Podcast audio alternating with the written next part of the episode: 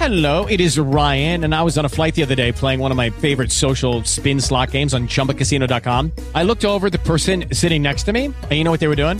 They were also playing Chumba Casino. Coincidence? I think not. Everybody's loving having fun with it. Chumba Casino is home to hundreds of casino style games that you can play for free anytime, anywhere, even at 30,000 feet. So sign up now at chumbacasino.com to claim your free welcome bonus. That's chumbacasino.com and live the Chumba life. No purchase necessary. VGW Group. Void were prohibited by law. See terms and conditions. 18 plus. Lucky Land Casino asking people what's the weirdest place you've gotten lucky? Lucky? In line at the deli, I guess? Aha, in my dentist's office. More than once, actually. Do I have to say? Yes, you do. In the car before my kids' PTA meeting. Really? Yes. Excuse me, what's the weirdest place you've gotten lucky? I never win and tell. Well, there you have it. You can get lucky anywhere playing at LuckyLandSlots.com. Play for free right now. Are you feeling lucky? No purchase necessary. Void where prohibited by law. 18 plus. Terms and conditions apply. See website for details. Bem informado sobre isso agora, a partir de agora, com Manhã Bandeirantes, Marco Antônio Sabino e Vitor Lupato. Esta meia hora teve o apoio de House Mitre Edition New York. Você está na Rádio Bandeirantes, no seu rádio, no aplicativo Bandplay e também no YouTube.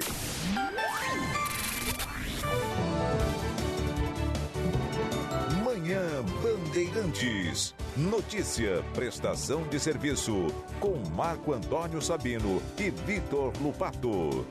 Agora no ar.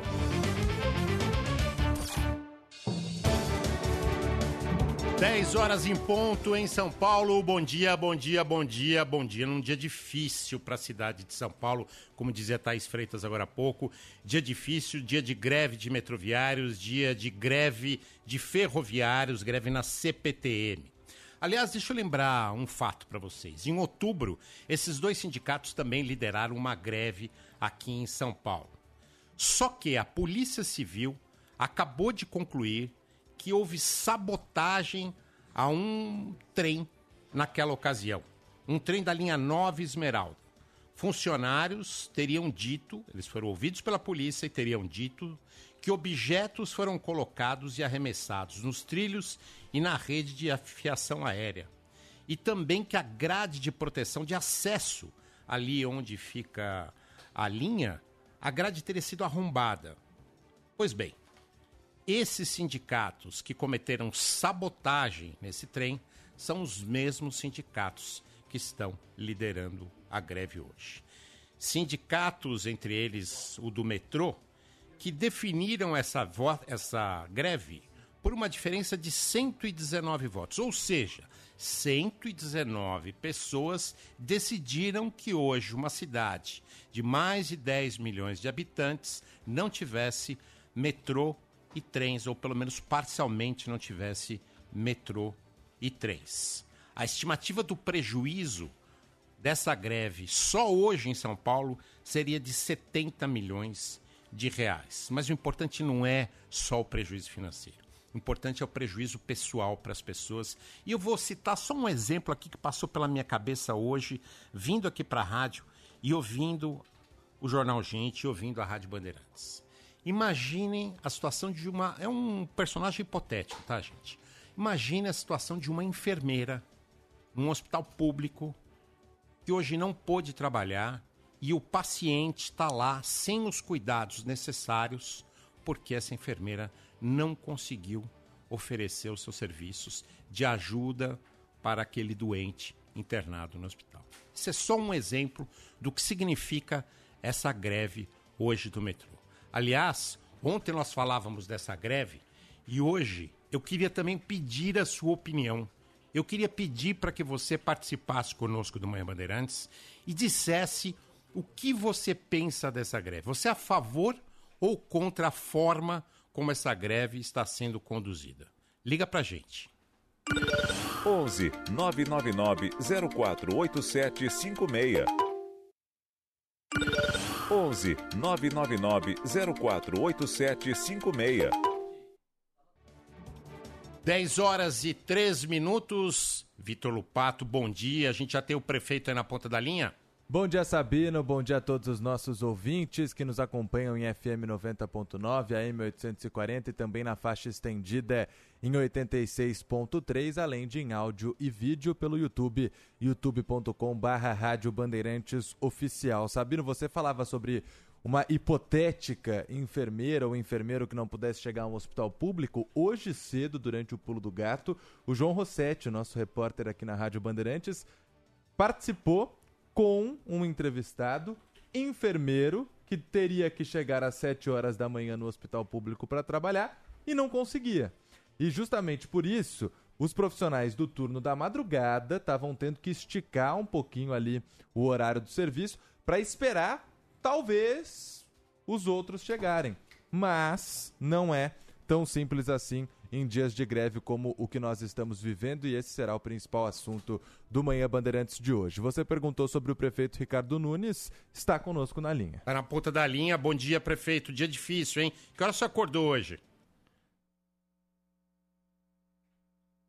Prefeito. Prefeito Ricardo Nunes, 10 horas e 5 minutos está por Skype participando com a gente para falar desse dia de greve, esse dia difícil na cidade de São Paulo. Prefeito que vai contar um pouquinho o que está fazendo a prefeitura para mitigar a situação das pessoas em São Paulo, da população em São Paulo e oferecer algum tipo de ajuda para que as pessoas consigam chegar ao trabalho. Até porque o trânsito em São Paulo sempre piora muito em dias como esse. Mas os nossos repórteres estão nas ruas, nós vamos prestar serviço e o prefeito já está na ponta da linha para falar com a gente. Bom dia, prefeito. Dia difícil. Eu perguntava para o senhor que hora o senhor acordou hoje. Bom dia, bom dia, Sabino. Bom dia, Vitor. Bom dia a bom todos dia. os ouvintes da Rádio Bandeirantes. Eu praticamente nem dormi, né, Sabino? A gente pega uma situação dessa, é a quarta vez que esse sindicato faz isso com a população de São Paulo Quarta vez, Sabino. É impressionante como essas pessoas não têm amor ao próximo. E eu, seis horas da manhã, já estava lá na central de monitoramento da SP Trans, tentando trazer ações para poder minimizar um pouco esse sofrimento todo. Nós colocamos mais ônibus rodando, fizemos liberação de rodízio, ampliamos a equipe da CT, da SP Trans, equipe da GCM, enfim, aquilo que está dentro das nossas possibilidades.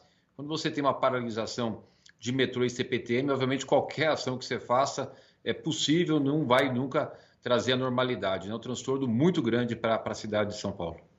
O senhor falava aí de providências que o senhor tomou, por exemplo, o número de ônibus a mais é, faz diferença hoje? Realmente, pelo menos mitiga a situação dos passageiros hoje, esse número de ônibus? Ou não dá nem para fazer cócegas, como se diz popularmente?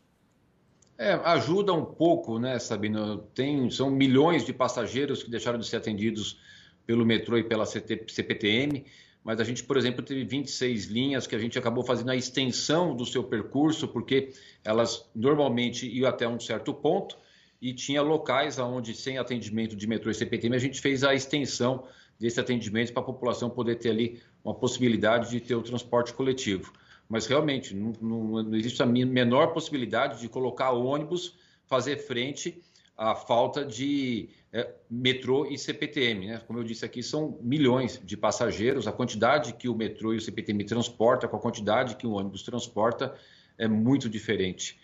Mas é uma tristeza, a gente sofre muito de ver a população mais uma vez vítima dessa ação, desse ato político, de um sindicato que foi cooptado por partido político e que sequer respeita a decisão judicial. Lembrando, não sei se tem falado, mas é sempre bom salientar, de que a justiça tem determinado nessas situações que eles mantenham pelo menos 80% do funcionamento no horário de pico e nem isso eles respeitam. Não respeita a justiça, não respeita a população, é uma situação muito difícil, muito difícil. Agora, o que a gente tem, tem de esperança é que a opinião pública possa fazer a sua análise, a população está é, tá vendo o que está acontecendo, quais são os interesses por trás de tudo isso.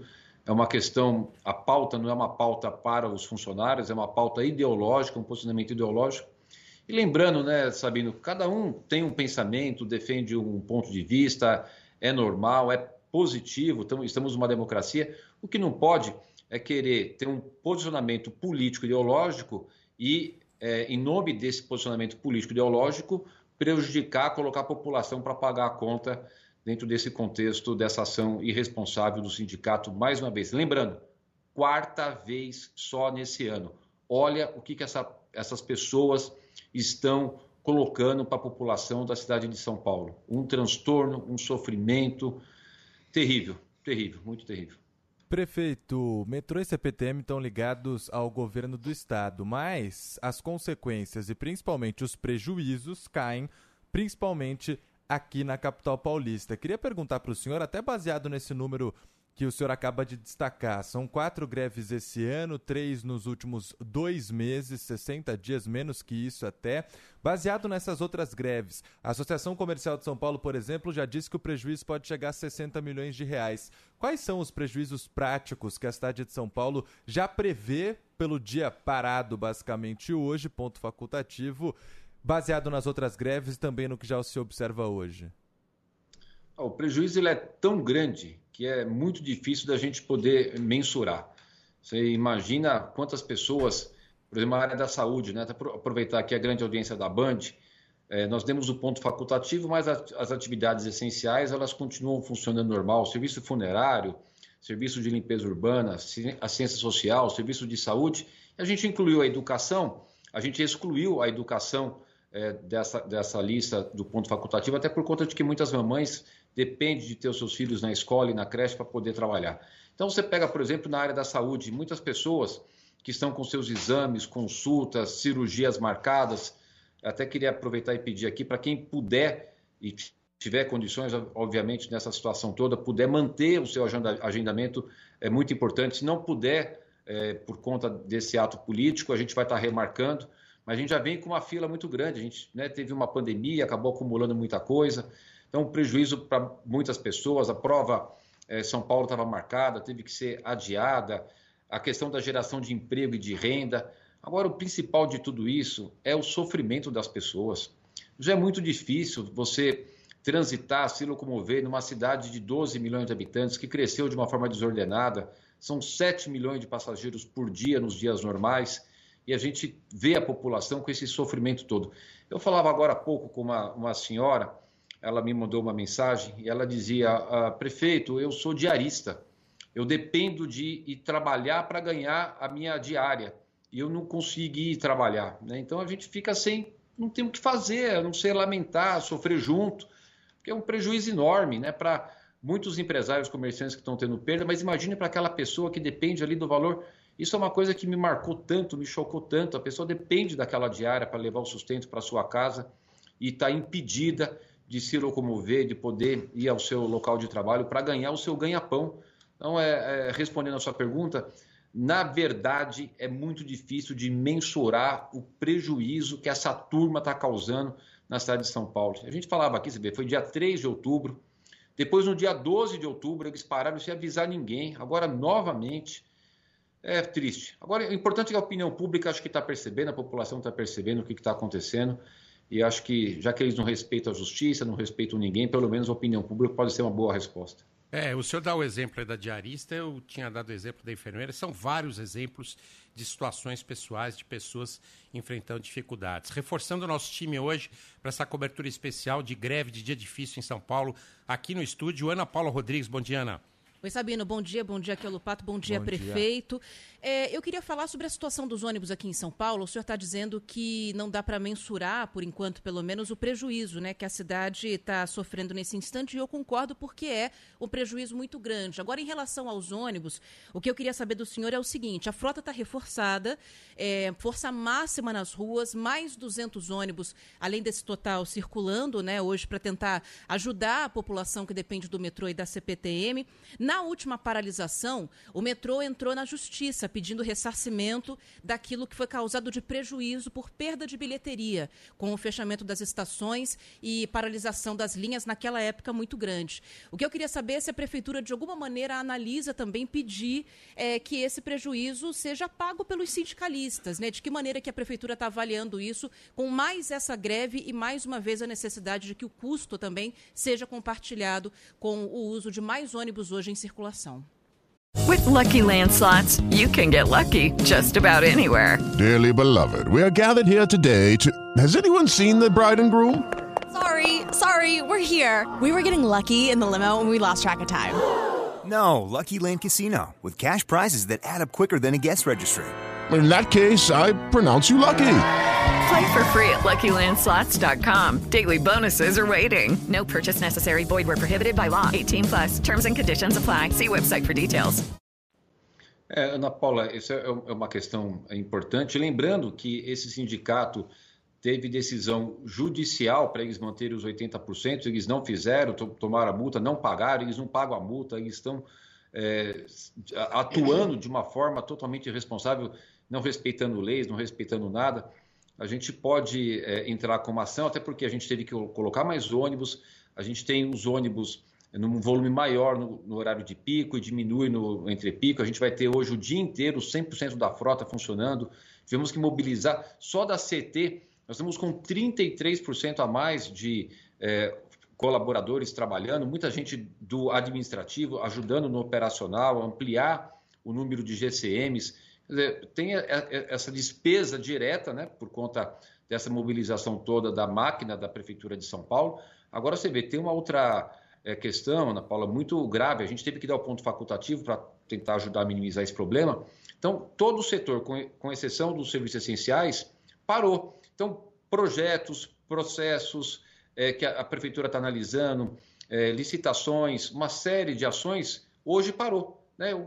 Isso é um valor gigantesco, né? numa cidade desse tamanho, um país de 12 milhões de habitantes, ter todo esse, esse trabalho parado. A gente, no dia normal, já é, precisaria melhorar a performance, ser mais ágil, ainda tendo, tendo que parar um dia inteiro para poder liberar as pessoas, para ajudar um pouco nessa complexidade desse ato irresponsável, esse ato político do sindicato, é algo muito complexo. Mas é uma questão que eu vou discutir aqui com a minha procuradora. De repente, a gente poder entrar com uma ação judicial, vai acabar não dando em nada, porque eles não respeitam ninguém. Mas, é, de repente, até para fazer uma demonstração aí de uma.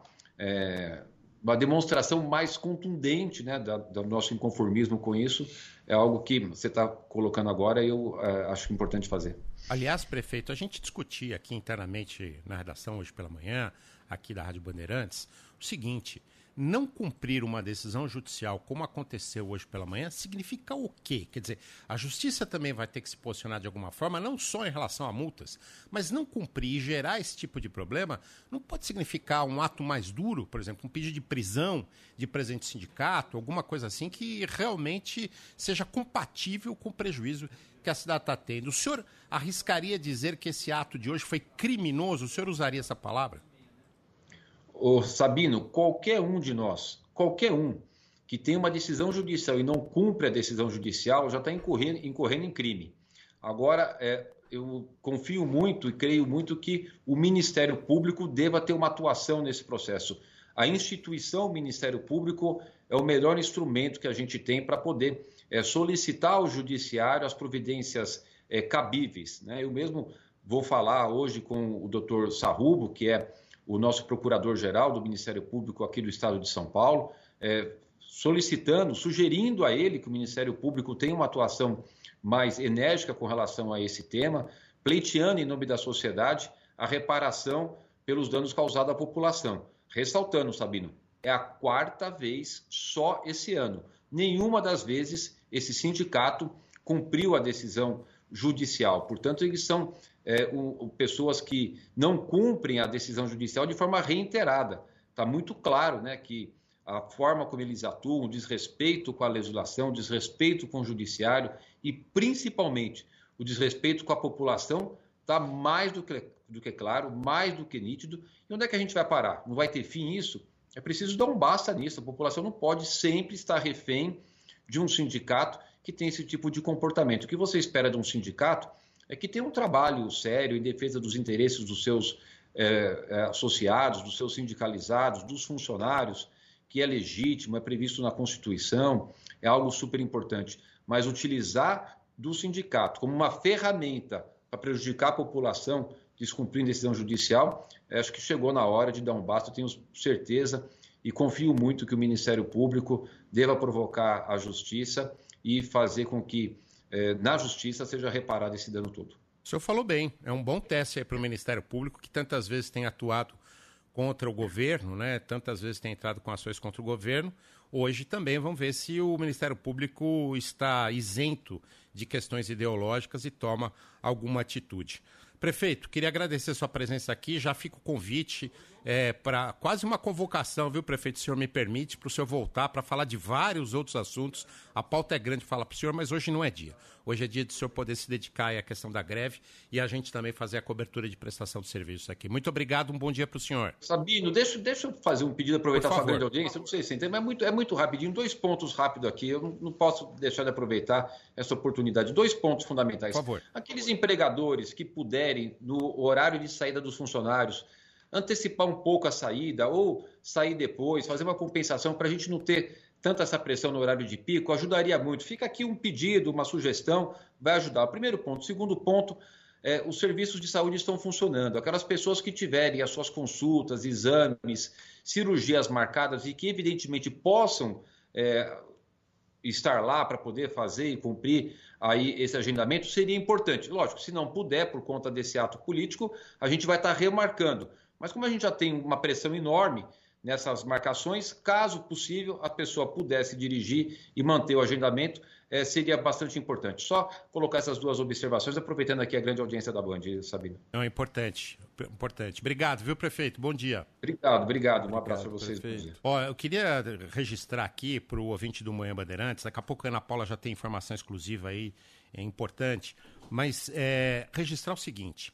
Se a gente ouviu o prefeito de São Paulo, ele é autoridade junto com o governador hoje que está à frente dessas questões, mas nesse momento já de pré-campanha eleitoral, a gente não poderia deixar de procurar também o outro lado. A gente não poderia, como faz o bom jornalismo, o jornalismo isento e equilibrado, procurar o pré-candidato Guilherme Boulos. E foi o que a gente fez. Nós procuramos o pré-candidato Guilherme Boulos para se ele manifestasse sobre essa greve. Se ele é a favor ou é contra a forma que está sendo conduzida essa greve. O candidato Guilherme Boulos, que conversou com a gente com WhatsApp, conversou com o nosso chefe de reportagem por WhatsApp, disse que não poderia participar hoje, mas indicou três pessoas que poderiam falar em nome do grupo político dele. Indicou o deputado federal Orlando Silva, indicou o deputado estadual Paulo Fiorilo e indicou o deputado Rui Falcão. Portanto, são os três que poderiam falar. Nós pegamos a lista ali, ligamos para o primeiro, que já concordou, o deputado federal Orlando Silva vai conversar conosco daqui a pouco para saber qual é a posição da campanha de Guilherme Boulos. De qualquer forma, eu não entendo como, num dia como hoje, num dia importante como hoje, para a cidade de São Paulo, o candidato Boulos não fale nada. Eu lamento que ele não se posicione hoje, se posicione é, apenas por meio de terceiros. São 10 horas e 21 minutos. Vopato, nós temos repórteres aí, hora de giro de repórteres sobre greve. Muitos repórteres já conosco, Sabino, trazendo as informações das ruas e também as informações quentinhas que acabam de sair do forno. Ana Paula Rodrigues voltou parcialmente a funcionar uma das linhas que estava completamente paralisada, né? Exatamente. Essa greve hoje é importante a gente falar que é bem diferente daquela primeira dos últimos meses, né? Do dia 3 de outubro. É uma greve já mais enfraquecida, porque uma parte menor do transporte sobre trilhos acabou sendo de fato paralisada. Até agora há pouco a gente tinha apenas duas linhas totalmente paralisadas. E esse número acabou de cair para uma. O governo prometeu e conseguiu abrir a linha 10 turquesa que é uma linha importantíssima, porque conecta o ABC Paulista com o centro de São Paulo. Então, agora, segundo a CPTM, a linha 10 Turquesa está operando entre as estações Brás e Mauá. Então, um trecho bem grande para quem depende da linha 10 Turquesa, operando agora entre as estações Brás e Mauá. A linha 15 Prata, o monotrilho da zona leste de São Paulo, não está operando e, por enquanto, não foi dada uma previsão para que possa começar a operar. O restante da situação é a seguinte: nós temos as linhas privatizadas funcionando normalmente, então quatro amarelas, cinco lilás, oito diamante e nove esmeralda. Fora isso, na CPTM, linhas 12 Safira e 13 Jade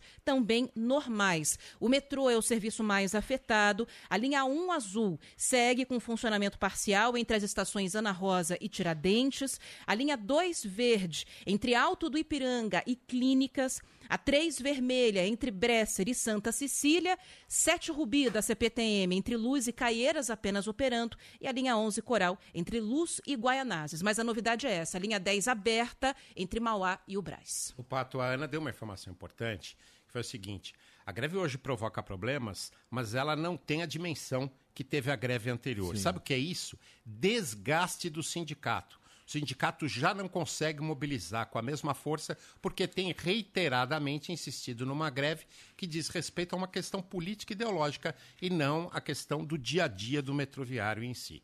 A gente tem mais repórter, né, Valpato? Tem sim, Sabino. O João Rossetti está no terminal Barra Funda, acompanhando a situação desde o comecinho da manhã. João, como que tá por aí neste momento? Bom dia para você.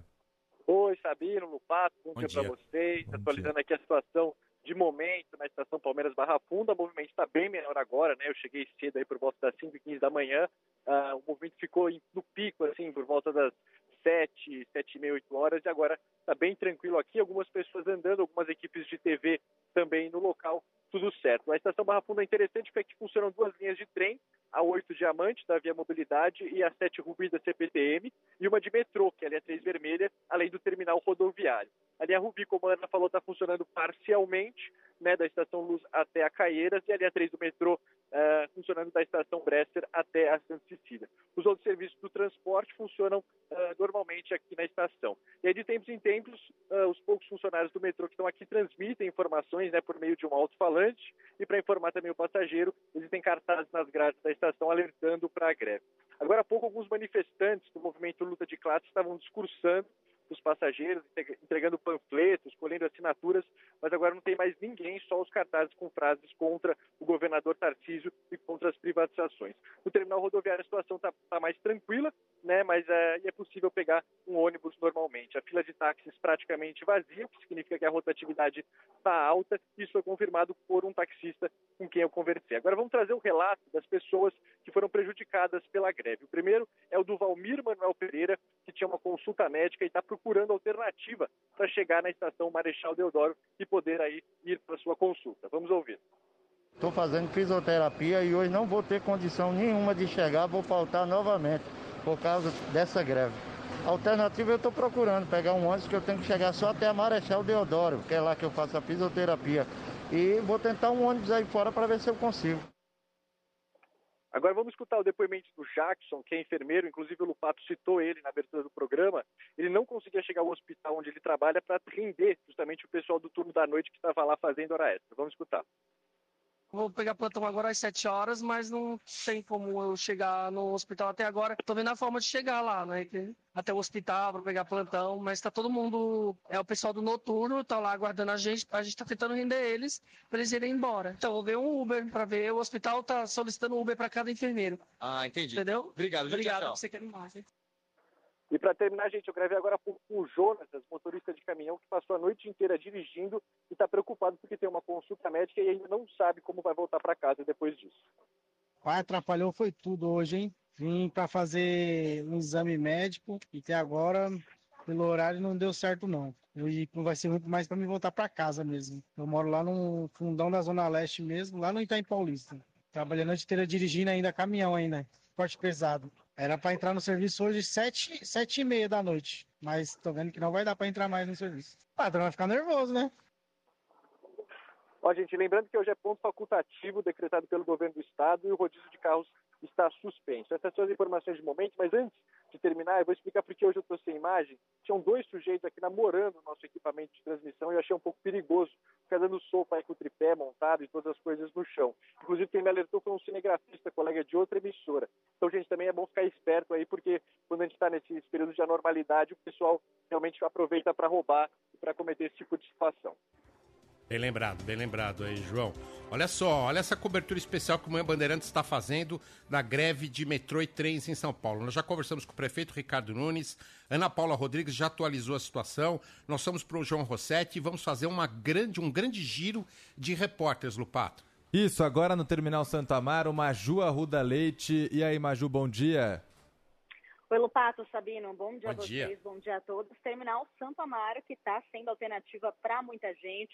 Eu falo aqui direto do terminal, que fica na zona sul de São Paulo, um terminal muito movimentado, atende a 62 linhas de ônibus, um deslocamento diário de cerca de 700 mil passageiros nesse trecho que conecta a Zona Sul à região central. E aqui também é um ponto estratégico, especialmente para o dia de hoje, porque o terminal integra duas estações de metrô, a linha 5 Lilás e também a linha 9 Esmeralda. E são linhas que estão funcionando na manhã de hoje. A maioria das pessoas com quem eu conversei por aqui não foi afetada por essa paralisação, porque já usa todos os dias os ônibus, mas algumas pessoas estão aqui porque tiveram que alterar o seu caminho, já que algumas linhas do metrô não estão funcionando. É o caso da Bruna e da Gabriela, que tiveram aí que mudar o trajeto hoje. Hoje eu vim para o Terminal Santa Amaro, mas geralmente eu vou pro, de Chacaclablinha até é, sentido Vila, Vila Madalena para descer na Brigadeiro, que eu trabalho na Paulista. E você vai conseguir chegar lá no horário do seu serviço? Vou, vou conseguir chegar porque eu saio mais cedo de casa. Ah, teve que se preparar antes, uhum. né? Você já sabia que a greve ia acontecer Sim. hoje, não foi pega de surpresa? Não fui pega de surpresa, já sabia já. Ah, entendi. Então agora você segue seu caminho de ônibus até a Paulista? De ônibus, mas vou pegar trânsito. Hum. Quando chegar ali na Avenida Santo Amaro, com certeza. Sim é que eu tenho que pegar a linha verde. No caso, eu pego a linha lilás e desço na linha 2 e a linha verde não está funcionando. E agora você vai ter que ir de ônibus então para o trabalho? Eu tenho que ir de ônibus. Desse... Vai chegar no horário? Já conversou não. com o chefe? Como que vai ser isso? Já conversei com o chefe, mas não vou chegar no horário nosso, que 11h30 é meu dia, vou chegar no máximo. Qual que é o seu horário? 10 horas. E para voltar do trabalho para casa, já sabe como vai fazer? Não sei ainda. Step into the world of power, loyalty, and luck. I'm gonna make him an offer he can't refuse. With family, cannolis, and spins mean everything. Now, you wanna get mixed up in the family business. Introducing The Godfather at ChumbaCasino.com. Test your luck in the shadowy world of The Godfather slot. Someday. I will call upon you to do a service for me. Play the Godfather. Now at Chumpacasino.com. Welcome to the family. VGW Group. No purchase necessary. Void where prohibited by law. See terms and conditions 18 plus. Lucky Land Casino asking people what's the weirdest place you've gotten lucky? Lucky? In line at the deli, I guess? Aha, in my dentist's office. More than once, actually. Do I have to say? Yes, you do. In the car before my kids' PTA meeting. Really? Yes. Excuse me, what's the weirdest place you've gotten lucky? I never win and tell. Well, there you have it. You can get lucky anywhere playing at LuckyLandSlots.com. Play for free right now. Are you feeling lucky? No purchase necessary. Void where prohibited by law. 18 plus. Terms and conditions apply. See website for details. Pois é, informação de momento agora para quem usa a linha 5 Lilás consegue fazer essa baldeação para a estação 2 verde do metrô, para a linha 2 verde. Ah, consegue ter acesso da Chácara Clabim para a estação do metrô da linha 2 verde. Está funcionando do Alto do Piranga até Clínicas e consegue, então, ter acesso à Avenida Paulista, mas o caminho também dá para ser feito pelos ônibus aqui do Terminal Santa Amaro, que está um movimento bem tranquilo, poucas filas, não é aquela lotação de ônibus que eu vi, por exemplo, mais cedo na estação de Abacara, que é uma estação muito importante da linha 1 azul do metrô, ponto final ali também aqui na Zona Sul de São Paulo, por lá os portões fechados e todo mundo tendo que arrumar outras alternativas e também pegando ônibus por ali. Mas aqui a situação do terminal Santo Amaro na Zona Sul de São Paulo é uma boa saída, uma boa alternativa para quem principalmente precisa ir até o centro da cidade de São Paulo. Obrigado, Maju. Valeu pelas informações. Você comentou sobre o terminal Jabaquara. É para lá que a gente vai. Karine Roma na linha conosco. Bom dia, Karine. Bom dia, Sabino. Bom dia, Lupato. Bom dia, Bom dia ouvinte. Estamos aqui agora no terminal Jabaquara, na zona sul da capital paulista, e a movimentação bem diferente da que eu observei quando eu cheguei aqui por volta de 5 da manhã. Agora há uma movimentação mais tranquila, as pessoas estão conseguindo pegar o ônibus com mais facilidade. Quando eu cheguei aqui durante a manhã, as pessoas estavam sendo é, obrigadas a pegar outro ônibus porque elas não conseguiam entrar. Estava como se fosse uma lata de sardinha, todo mundo espremido, aquela clássica cena que a gente já conhece aqui em São Paulo, mas hoje estava dez vezes pior. Agora, com mais tranquilidade, as pessoas conseguem ter acesso, entrar no ônibus e conseguirem seguir até o seu destino. Lembrando que hoje o rodízio de veículos está suspenso na capital paulista, não tem, mas as outras restrições seguem. Obrigada, pessoal. Valeu, Karine. Obrigado pelas suas informações. Qualquer novidade pode voltar aqui ao Manhã Bandeirantes. O prefeito Sabino falava há pouco sobre o descumprimento em outras ocasiões da determinação da justiça por parte dos sindicatos. E nós recebemos agora há pouco a informação de que os oficiais de justiça já estiveram hoje nos centros de controle operacionais do metrô e da CPTM. A determinação do Tribunal Regional do Trabalho é de que no horário de pico, entre 6 e 9 da manhã e entre as 4 da tarde e as 6 da noite, o metrô deveria ter 80% da frota funcionando normalmente e 85% dos funcionários da CPTM deveriam estar trabalhando entre as 4 da manhã, entre as 4 e as 10 da manhã e entre as 4 da tarde e as 9 da noite. Segundo o que constatou a Justiça através dos oficiais, até o momento, esses percentuais não vêm sendo cumpridos por parte dos sindicatos. A pena para o sindicato dos metroviários é uma multa de 700 mil reais e para o sindicato dos ferroviários um valor de 600 mil reais. Vale a gente destacar também que o serviço está normalizado, mas funcionários da Sabesp também estão em greve nesta terça-feira. 60% do efetivo, segundo a Justiça, precisa funcionar é, em horários normais, 80% na verdade, e a multa é de 100 mil reais neste caso. Em horários fora do pico, o metrô e a CPTM devem ter pelo menos 60% do efetivo funcionando normalmente. Ana, você trouxe informações sobre a linha turquesa da CPTM, muito importante para a BC Paulista.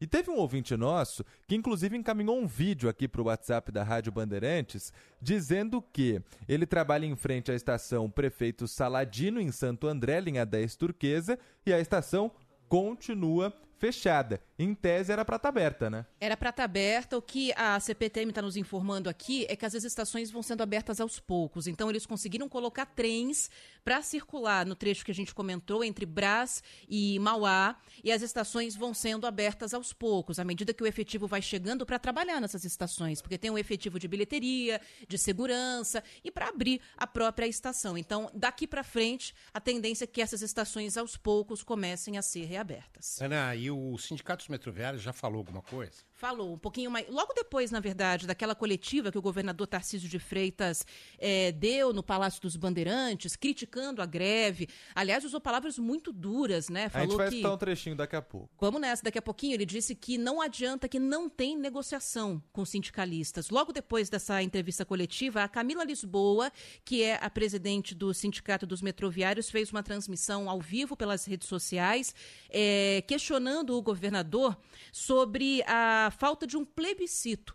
O que ela disse é que foi proposto, sim, pelo sindicato uma alternativa para que fosse feito um plebiscito, uma votação com a população de São Paulo para que a população possa se pronunciar se é a favor ou não da privatização do transporte público. Só que para isso eles teriam que parar o processo de privatização da Sabesp, por exemplo, que já está andando na Assembleia Legislativa de São Paulo. E o governo não quer fazer isso. Então, houve aí a proposta de uma Assembleia e, segundo o sindicato governador, por que não quer fazer esse plebiscito? Qual que é o receio? De que a população se coloque contra? Então, foi uma resposta dada pelo sindicato sindicato. Uma segunda coisa dita é que, novamente, os sindicatos pediram para que fosse feita a operação com catraca livre o que foi negado tanto por metrô quanto por CPTM. Além disso, eles alegam que estão sofrendo ameaças individuais, que têm prints de conversas com chefes diretos né, desses trabalhadores, tanto do metrô quanto da CPTM, que deixam muito claro o assédio moral que eles estão sofrendo, obrigados a continuar trabalhando sem o direito à greve e que eles vão a autoridades, vão ao Ministério Público, vão recorrer a quem for, é, a quem for necessário para mostrar que eles estão sendo coibidos dentro dos ali atuando nos postos de trabalho. Isso é jornalismo equilibrado. A gente está trazendo a posição do governador, a posição do prefeito, mas também a, posi a posição do sindicato dos metroviários. Né? Lamento mais uma vez que o pré-candidato Guilherme Boulos não tenha se colocado à disposição para trazer a opinião dele, ele é a favor ou contra a greve do jeito que ela está sendo conduzida. E nenhum problema, a gente quer saber a opinião dele, seja qual for. Né? Tem todo o direito de ter opinião, mas precisava participar. Repito, ligamos para ele, ele disse que não podia falar hoje, mas nós vamos ouvir um representante do grupo político dele, que é o deputado federal Orlando Silva, daqui a pouco. Aqui do meu lado, uh, está a Ana Carolina Galeano, que é uma das nossas produtoras, ao lado do Diogo Braga, né? E a Ana Carolina estava contando para gente, fora do ar aqui, como é que foi a saga para chegar hoje aqui na Rádio Bandeirantes. Bom dia, Ana, onde você mora? Bom dia, Sabino. Bom dia, Lupato. Bom dia, Ana. Oi. Bem? Então, eu moro na zona leste de São Paulo, perto do Arthur Alvim, ali, bem perto da estação, para ser mais precisa. E hoje, em específico, é, foi um dia bem caótico e foi bem caótico também o trajeto para chegar até aqui. Apenas para exemplificar essa situação, é, normalmente é, demora cerca de uma hora para chegar até aqui de carro, da, da minha casa até aqui. Hoje, em específico, essa mesma viagem é, foi para duas horas e 20 minutos. Meu Deus. A opção do Uber, na- é, quando, enfim, quando ele viu o trecho, foi cortar pelo Rodonel. E foi realmente uma viagem, uma aventura, porque com certeza foi muito mais longa em questão de distância, mas ainda assim consegui chegar 30 minutos mais cedo, assim. Então, Duas horas e 20 minutos. duas horas e 20 minutos. Era pra ser quase três. Se Era não fosse pelo, pelo Uber que mudou o caminho, demoraria três horas. Exatamente. E aí era a Radial Leste, provavelmente, que estava parada. Isso, a Radial Leste e as marginais também.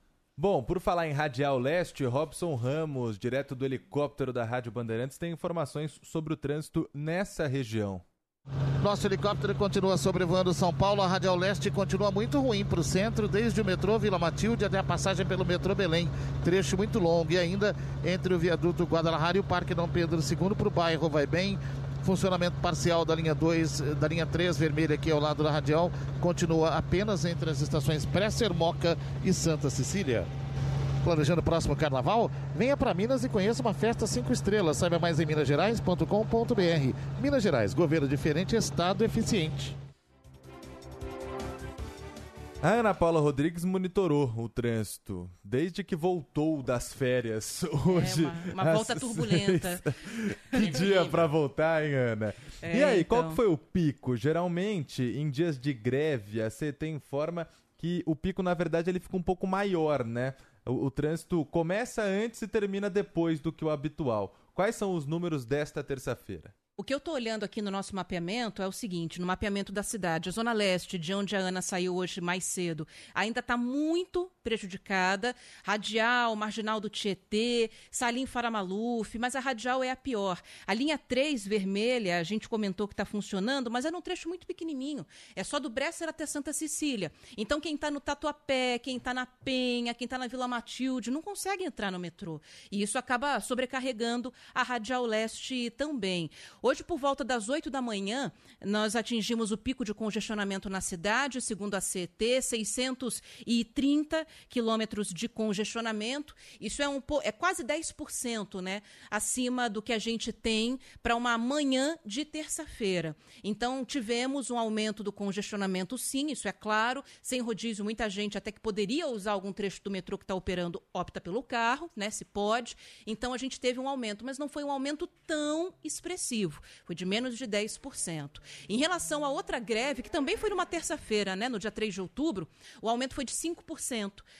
do total de congestionamento em relação a hoje.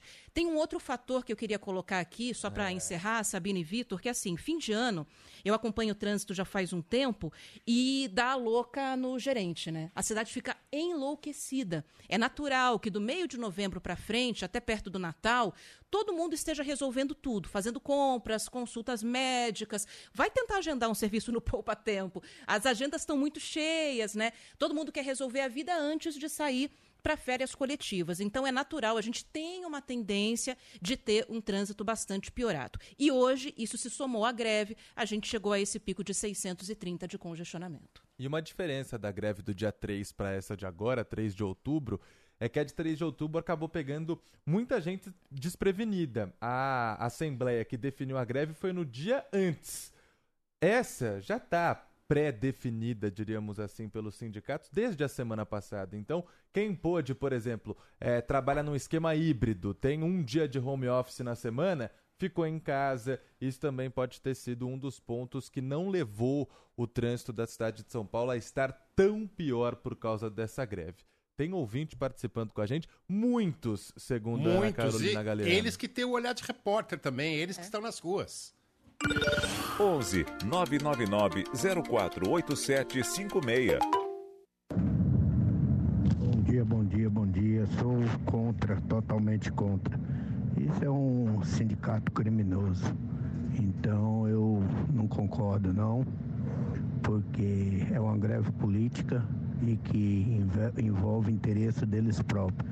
Então, é a minha opinião aqui de Parelheiros no dia a dia. Marquinhos, um abraço a todos aí. Tenham um ótimo dia aí.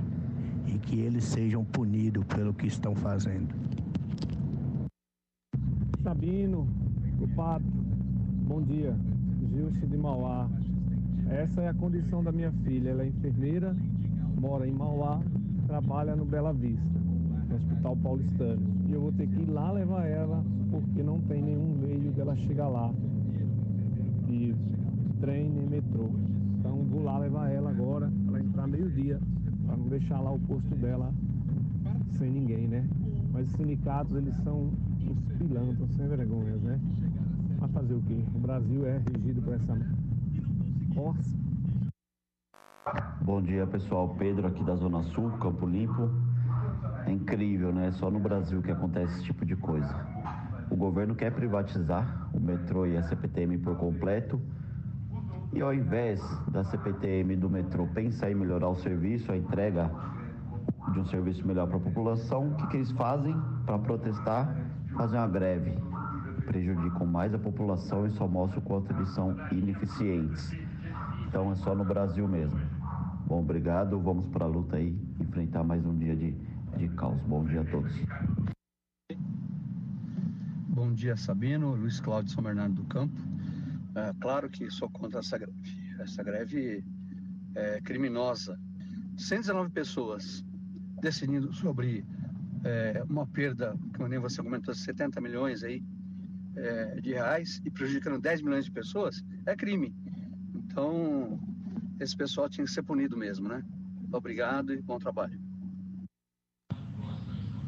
Bom dia a todos da Bandeirantes. Nancy de Santo Amaro. Eu não entendo o seguinte: é cobrada a multa desses sindicatos e eles alegam que não podem pagar e fica por isso mesmo? É assim?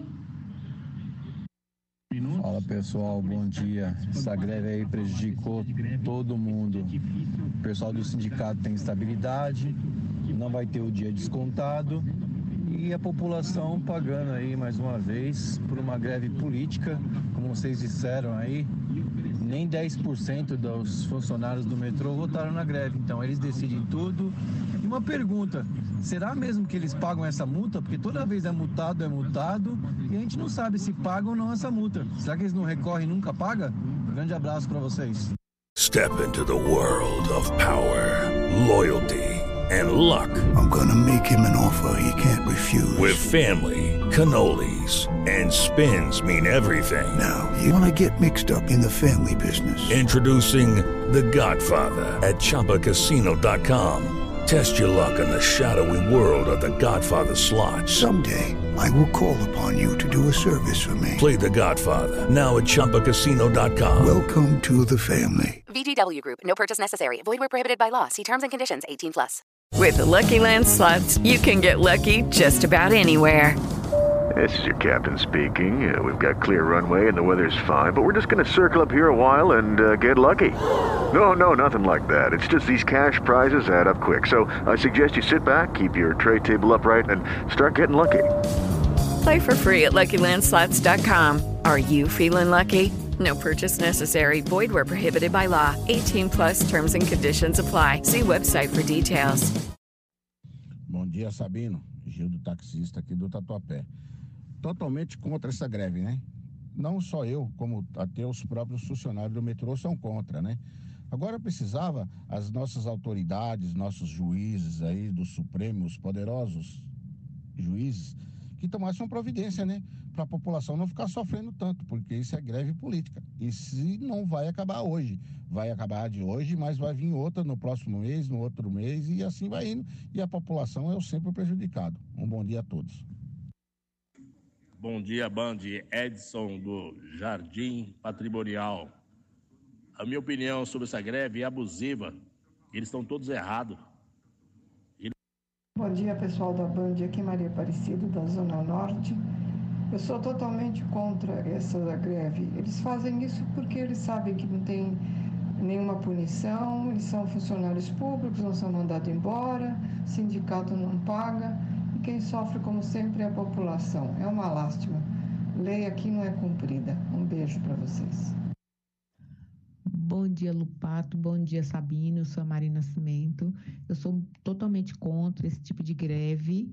Eu tenho certeza que os mandantes dessa greve devem estar em casa, no conforto da sua casa, do seu escritório, enquanto a população que mais necessita está sofrendo, está perdendo consulta, está perdendo cirurgia, está perdendo emprego, enfim, alguma coisa tem que ser feito porque chega, chega, estamos cansados disso.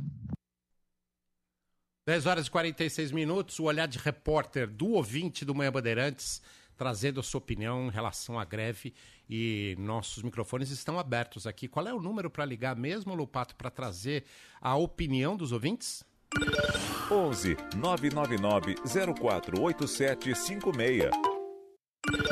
11 999 048756. Vamos continuar acompanhando o que acontece em São Paulo, 10 horas e 47 minutos. Trânsito, como é que está? O corredor Norte-Sul segue com muita lentidão, saindo do aeroporto de Congonhas até a passagem pelo Parque Ibirapuera no sentido de Santana. Depois dali a condição melhora. Para quem vai para Congonhas, tem trânsito lento agora da Ponte das Bandeiras até a Avenida do Estado e ali da Estação da Luz até a ligação leste-oeste. Ainda tem lentidão também do viaduto Santa Generosa até o Parque Ibirapuera. Precisa de um carro para agilizar seu dia a dia? Aproveita o Feirão BV. Você tem taxas reduzidas e começa a pagar só no carnaval. Simule em bv.com.br. Sujeito a análise e consulte condições. Rede Bandeirantes de Rádio. Manhã Bandeirantes. Na hora de contratar estagiários e aprendizes, a sua empresa precisa estar com quem mais entende do assunto. O CIEE, a maior ONG brasileira de inclusão de jovens no mercado de trabalho há mais de 59 anos, apoia as empresas brasileiras a terem os melhores aprendizes e estagiários. Para que arriscar se você pode estar com o CIEE? Acesse ciee.online e redescubra esta organização que é um orgulho ao nosso Brasil. Aproveite as ofertas Steel para quem entende de jardinagem.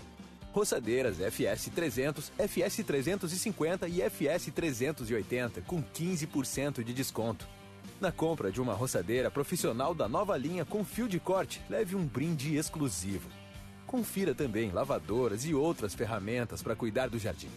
Vá até a loja mais próxima ou acesse ofertas.steel.com.br e saiba mais.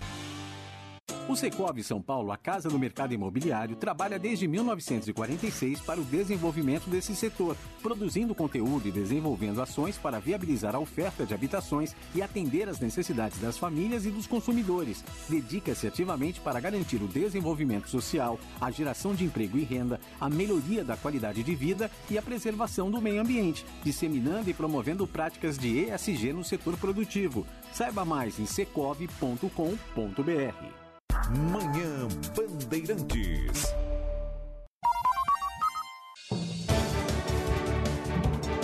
Dez horas e 49 minutos, estamos de volta com o Manhã Bandeirantes e como antecipou Ana Paula Rodrigues agorinha, nós tivemos de manhã um pronunciamento, um posicionamento do governador do estado de São Paulo, Tarcísio de Freitas, assim como ele fez na greve do dia 3, assim como ele já também tinha dito ontem. É um posicionamento contrário à greve, com palavras fortes. O governador se posicionou e nós vamos acompanhar um trecho do que disse Tarcísio de Freitas mais cedo hoje. Nós temos procurado cumprir todos os nossos compromissos de campanha, sabemos que temos aí um, um caminho longo pela frente, tem muita coisa para ser feita, mas a gente disse que ia aumentar o salário mínimo para um patamar entre R$ 1.500 e R$ 1.600 e aumentamos. Nós dissemos que não reajustaríamos a tarifa do transporte coletivo, do transporte público no primeiro ano de mandato e não aumentamos. Nós dissemos que íamos investir na questão dos programas de é, profissionalizantes para os jovens, nos programas de estágio, e colocamos o Jovem Aprendiz Paulista, como prometemos na campanha. Nós prometemos um currículo com mais matemática, com mais português, e fizemos isso. Prometemos que íamos fazer um grande programa habitacional e hoje nós já estamos aí praticamente com 13 mil unidades habitacionais entregues e 106 mil unidades em produção. Nós prometemos trabalhar muito para que a saúde melhorasse, criamos aí a tabela SUS paulista, o incentivo de gestão municipal, vamos terminar o ano com mais de um milhão de cirurgias realizadas e sabemos que tem muita coisa para fazer. Mas a gente está procurando seguir aquilo que nós prometemos na campanha. As desestatizações, os estudos para concessões não vão parar. Não adianta fazer greve com esse mote. Ah, vou fazer uma greve que eu não concordo com a privatização. Nós vamos continuar estudando, nós vamos continuar tocando. Porque nós dissemos que faríamos isso. E a operação da Sabesp vai acontecer ano que vem. Pode ter, pode ter certeza disso. E vai ser um grande sucesso. E é o que vai garantir para o Estado de São Paulo universalização do serviço de saneamento, aumento da disponibilidade hídrica, o alcance de pessoas que estão nas áreas rurais, que estão nas áreas regulares consolidadas, despoluição do Tietê. Né? Muito investimento, a gente está falando de quase 70 bilhões de investimentos em saneamento básico no estado de São Paulo. A gente está falando do estabelecimento de mecanismos financeiros que vão segurar a tarifa. A gente está falando de um modelo que garante, então, essa tarifa mais baixa do que ela é hoje e que vai crescer num patamar muito mais baixo do que o patamar que está posto hoje. E a gente está garantindo o mercado da Sabesp, porque se nós não fizermos isso, a Sabesp vai perder mercado ao longo do tempo. E a gente vem explicando isso em todas as audiências públicas, em todos os fóruns de debate. E esse projeto está sendo discutido com a sociedade, porque já foram inúmeras reuniões reuniões com prefeitos, praticamente recebemos aqui todos os prefeitos, reuniões com o parlamento, reunião com o Tribunal de Contas do Estado, reunião com o Tribunal de Contas do município, reunião com os servidores. Então, é um processo, audiência pública na Assembleia, audiência pública na Câmara de Vereadores, além das audiências públicas que fazem parte do próprio processo de desestatização. E nada vai ser feito sem muito debate. Agora, tem uma turma que não quer o debate, quer impor a vontade, querem desgastar o governo, desgastar o programa. E no que tentam atingir o governo, atingem em cheio o cidadão. O cidadão que fica sem o serviço de transporte, o cidadão que fica sem o metrô, que fica sem um transporte de massa, que vai chegar no final do dia, vai levar horas depois de um dia exaustivo para chegar em casa, que vai se acotovelar para entrar no ônibus, né, que vai ter, vai enfrentar superlotação. Esse cidadão é que vai sofrer. Isso não é justo, não está certo. Outra coisa que chama atenção é, mais uma vez, a decisão judicial é descumprida. Então, você tem uma decisão judicial estabelece a quantidade de trabalhadores que tem que operar na hora de pico, na hora de vale, e essa decisão judicial é solenemente ignorada mais uma vez, no caso do metrô. Porque uma coisa que também chama atenção e é importante que seja dito, e aí depois os presidentes das companhias vão poder falar, a operação da Sabesp hoje está normal. Praticamente nenhuma alteração em alguma estação da Sabesp uma dificuldade para entrar por causa da realização de piquetes. Na maioria das estações, aqueles servidores que estavam escalados para cumprir a determinação judicial estão tendo acesso às instalações, então a Sabesp segue operando normalmente no dia de hoje. A CPTM segue com uma operação quase normal. Então, praticamente todos os servidores que foram escalados para comparecer ao trabalho compareceram. Nós temos a linha 11 operando, a linha 12 operando, a linha 13 operando, a linha 10 não opera e a linha 7 opera com restrições, então está operando até Caieiras. Depois o Pedro detalha. E o grande problema, e a maior restrição, é de fato o metrô, onde a gente teve a maior adesão à greve. Entenda-se, maior adesão à greve, maior desrespeito também à decisão da justiça. Então, aquilo que a justiça determinou, solenemente ignorado mais uma vez. Então, quando a gente enfrenta uma situação dessa, a gente busca a tutela do judiciário, a gente busca a proteção do judiciário para que o judiciário dê contornos aos, ao movimento. O judiciário vai estabelecer como esse movimento vai ter que funcionar. Para tudo tem regra, até para greve. Então, quantas pessoas vão ter que trabalhar no horário de pico, no horário de vale, como é que vai se dar a operação, porque a gente está falando de um serviço essencial. E, mais uma vez, a decisão do judiciário é desrespeitada é ignorada.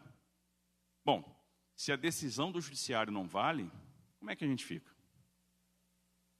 Como é que faz? Nós escalamos os servidores para cumprir a decisão judicial.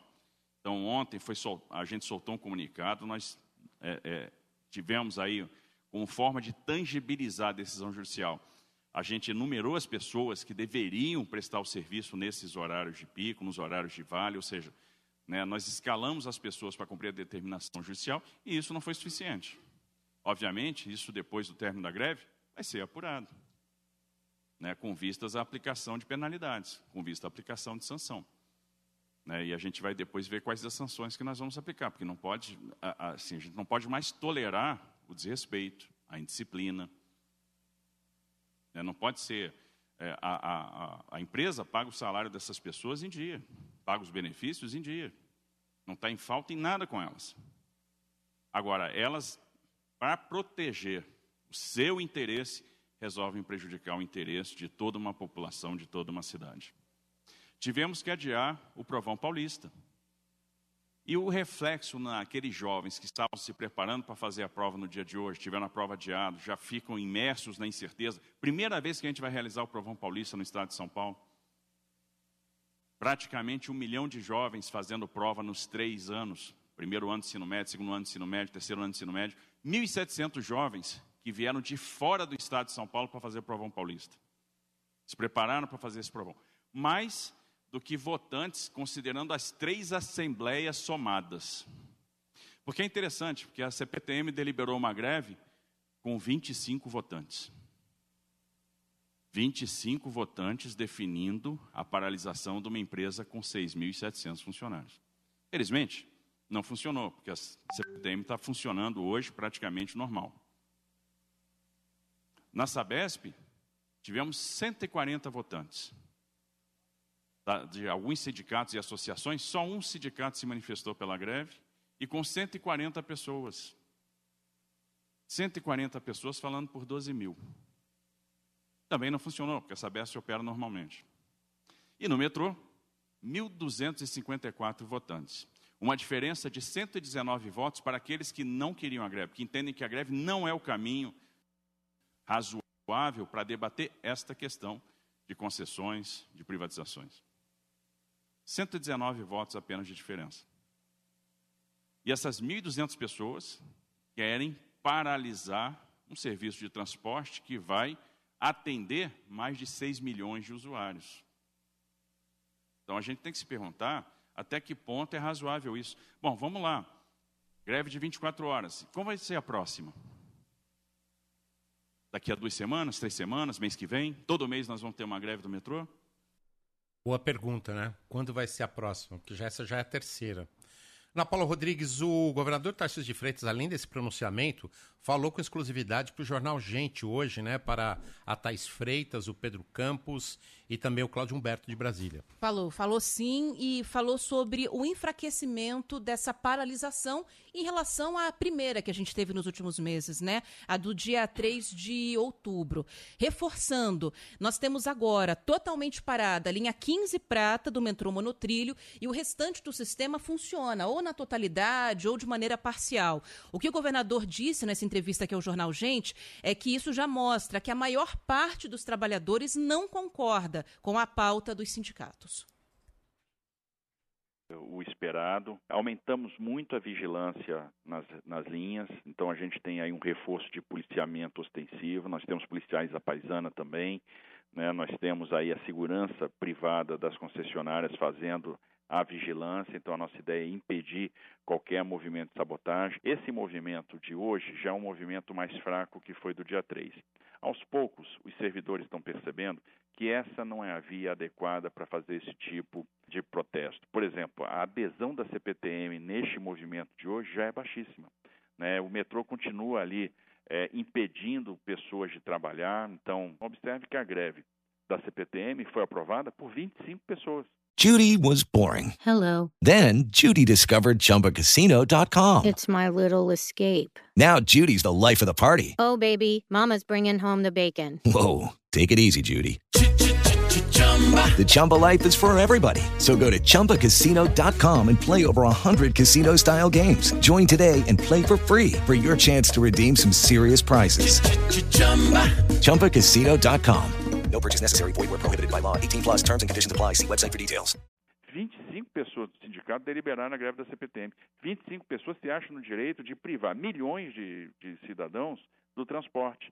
No caso da Sabesp, 140 pessoas votaram a favor, de 12 mil funcionários, e 140 de um sindicato, dos vários sindicatos que a Sabesp é, tem. Essa baixa participação tem tudo a ver com a baixa adesão à greve, porque veja que a CPTM está operando hoje parcialmente e a Sabesp está funcionando normalmente. O processo mais adiantado de privatização é a da Sabesp. E aí o metrô para porque é contra a privatização da Sabesp. Ora, isso não faz o menor sentido. E só reforçando aí no começo da fala, o governador disse que reforçou bastante a segurança nas estações, né? Para lembrar que na greve do dia 3 de outubro houve uma pane no sistema da linha 9 que é privatizada, estava funcionando normalmente e parou.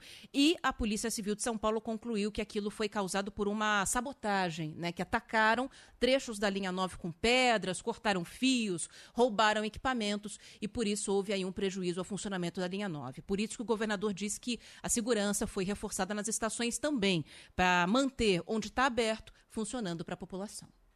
Obrigado, Ana. Amanhã, Bandeirantes hoje especial numa cobertura total da greve hoje que atrapalha a vida do paulistano. 11 e 1.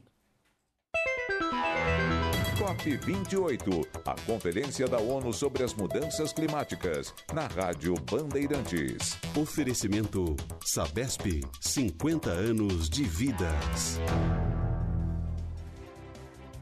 E a jornalista Sônia Blota está a caminho de Dubai para cobrir a COP28. Já mandou uma matéria para gente, trazendo mais em relação à expectativa. Fala, Sônia. Começa nesta quinta-feira a 28ª Conferência de Mudanças Climáticas da Organização das Nações Unidas, a COP28, que segue até o dia 12 de dezembro em Dubai, nos Emirados Árabes Unidos. A expectativa é de que mais ações concretas ocorram em comparação com a COP27 no ano passado no Egito, quando várias negociações-chave ficaram ainda no papel. O ponto da COP28 deve ser o debate em torno do Acordo de Paris em 2015 e como, de lá para cá, os países colocaram em prática as ações previstas, assim como a meta de limitar a elevação da temperatura do planeta até 2050. De acordo com o presidente da COP, Sultan Al-Jaber, a ideia é desembaraçar também os 100 bilhões de dólares acordados no Fundo para a Transição Climática durante o encontro. A meta foi estabelecida durante a COP15 e a prioridade é que os países ricos ajudem nações menos favorecidas na transição climática. O Brasil terá neste ano a maior comitiva já enviada a uma COP. 11:03 mais do helicóptero, informações do trânsito com Robson Ramos. Mais um destaque desta terça-feira com a greve, apenas para lembrar nosso ouvinte, então, além do rodízio suspenso e do ponto facultativo decretado, há funcionamento parcial em algumas linhas. Vamos lá. Linha 1 azul entre estações Tiradentes e Ana Rosa, linha 2 verde entre estação Alto Ipiranga e Clínicas, linha 3 vermelha entre estação Presser Moca e Santa Cecília, linha 7 Rubi da CPTM entre Luz e Caeiras, linha, C, linha 11 Coral entre Luz e Guaianazes e a linha 10 Turquesa entre Brás e Mauá. Linha 4 Amarela, 5 Lilás, 8 Diamante, 9 Esmeralda, as quatro que são privadas, funcionando integralmente. A linha 12 Safira é pública, mas está funcionando integralmente. E linha 13 Jade, que é aquela do aeroporto de Guarulhos, também funcionando integralmente nesta manhã. A CCR Rio SP está com obras em São Paulo e Guarulhos. As melhorias trarão mais mobilidade e segurança para quem utiliza a Via Dutra. Isso é CCR Rio SP. Rede Bandeirantes de Rádio. Manhã Bandeirantes. A Abraim, que foi criada em 2013 para representar e fortalecer o setor imobiliário, contribuir para o desenvolvimento econômico e social do país e aprimorar o mercado da incorporação, com garantia de segurança jurídica, redução de burocracias e geração de oportunidades para os brasileiros terem acesso ao crédito imobiliário e conquistarem a casa própria. Com atuação nacional, são mais de 70 incorporadoras associadas que juntas possuem grande relevância na economia brasileira. Acesse abrainc.org.br. O tempo é um rio que deságua no futuro, e nele escrevemos a nossa história, que é mais do que água, é sinônimo de vida. A vida que está no cheiro do café, no frescor da brincadeira e até na arte. A água é a essência da vida, é dignidade com saneamento básico, é preservação ambiental, é inovação. Por isso, há 50 anos, o propósito da Sabesp é levar cada vez mais vida para todas as vidas. Sabesp, 50 anos de vidas. Governo do Estado, São Paulo, são todos. O Secov São Paulo, a casa do mercado imobiliário, trabalha desde 1946 para o desenvolvimento desse setor, produzindo conteúdo e desenvolvendo ações para viabilizar a oferta de habitações e atender às necessidades das famílias e dos consumidores. Dedica-se ativamente para garantir o desenvolvimento social, a geração de emprego e renda, a melhoria da qualidade de vida e a preservação do meio ambiente, disseminando e promovendo práticas de ESG no setor produtivo. Saiba mais em secov.com.br. Manhã Bandeirantes. 11 horas e 5 minutos, manhã Bandeirantes Especial, a cobertura da greve hoje em São Paulo, greve dos metroviários, greve dos ferroviários. Nós já ouvimos aqui no Manhã Bandeirantes, além de todos os nossos repórteres, o governador Tarcísio de Freitas, que fez um pronunciamento hoje pela manhã, além de ter dado entrevista no jornal Gente. E ouvimos também o prefeito Ricardo Nunes, e como eu disse logo após a entrevista do prefeito Ricardo Nunes, nós procuramos o pré-candidato à prefeitura, Guilherme Boulos, porque seria importante entender qual é a posição, qual é a opinião dele em relação à condução e à forma como essa greve está acontecendo hoje em São Paulo. O candidato disse que não poderia participar, indicou três nomes que poderiam falar em nome do grupo político que o acompanha. E um deles é do deputado federal Orlando Silva. O deputado está na ponta da linha. Bom dia, deputado. Obrigado pela sua participação. Bom dia, Sabino. Bom dia, Lupato. Bom, Bom dia, dia. aos ouvintes da Rádio Bandeirantes. Deputado, como é que esse grupo político em torno do candidato Boulos, aliás, eu pergunto só para confirmar, né? Como ele disse que o senhor falaria em nome dele, o senhor fala em nome dele, da candidatura, do grupo político. Como é que o senhor pensa, como é que o senhor avalia essa greve de hoje, principalmente da forma como ela está sendo conduzida? Primeiro, Lupato, que nós lamentamos que o serviço público não funcione para atender a população na sua necessidade. Serviços públicos essenciais precisam funcionar para atender a população nas suas necessidades. Nós procuramos os Ma- Mas, sindicatos desculpa, deputado. de- desculpa, deputado, desculpa interrompê-lo já, d- com todo o respeito, me perdoe, mas não estão funcionando porque não teria como os funcionários chegarem hoje, não é isso? Eu procurei, nós procuramos o sindicato dos metroviários e os sindicatos dos ferroviários para compreender o que estava programado para hoje. E fomos informados, inclusive, Lupato, que eles pediram audiência ao governador Tarcísio e ao prefeito Ricardo Nunes, porque os sindicatos queriam trabalhar 100% do serviço com catraca livre. Porque o que eles apontaram é a necessidade de chamar atenção, fazer um alerta à população de São Paulo quanto aos riscos da privatização da Sabesp. Quando a gente olha para a privatização da Eletropaulo, que virou a Enel e virou um serviço precário, os trabalhadores apontam que é necessário que a sociedade saiba do risco de privatização da Sabesp. Por isso o protesto e se colocar à disposição para fazer trabalhar 100% do efetivo com o catraca livre. O prefeito e o governador nem quiseram conversar com os trabalhadores. Eu considero justo você dialogar sobre um problema que é gravíssimo. A Sabesp tem 3 bilhões e 200 milhões de lucro no último ano. Não faz sentido a sua privatização. Nós somos contra a privatização da Sabesp e esperamos que o governador e o prefeito sentem à mesa com os trabalhadores para que não haja nenhum prejuízo a serviços públicos essenciais da cidade. Deputado, deputado, desculpa, Lupato, mas só para complementar, pegar o gancho. Olha só, governador Tarcísio de Freitas nunca escondeu que faria a privatização da Sabesp e foi eleito. O governador está promovendo audiências públicas. O governador encaminhou esse assunto para a Assembleia Legislativa, onde estão representantes, aliás, o senhor já teve lá, representantes do povo de São Paulo para discutir o assunto né, e para votarem efetivamente. O senhor acha justo, mesmo com todas essas providências, que grande parte da população de São Paulo seja prejudicada?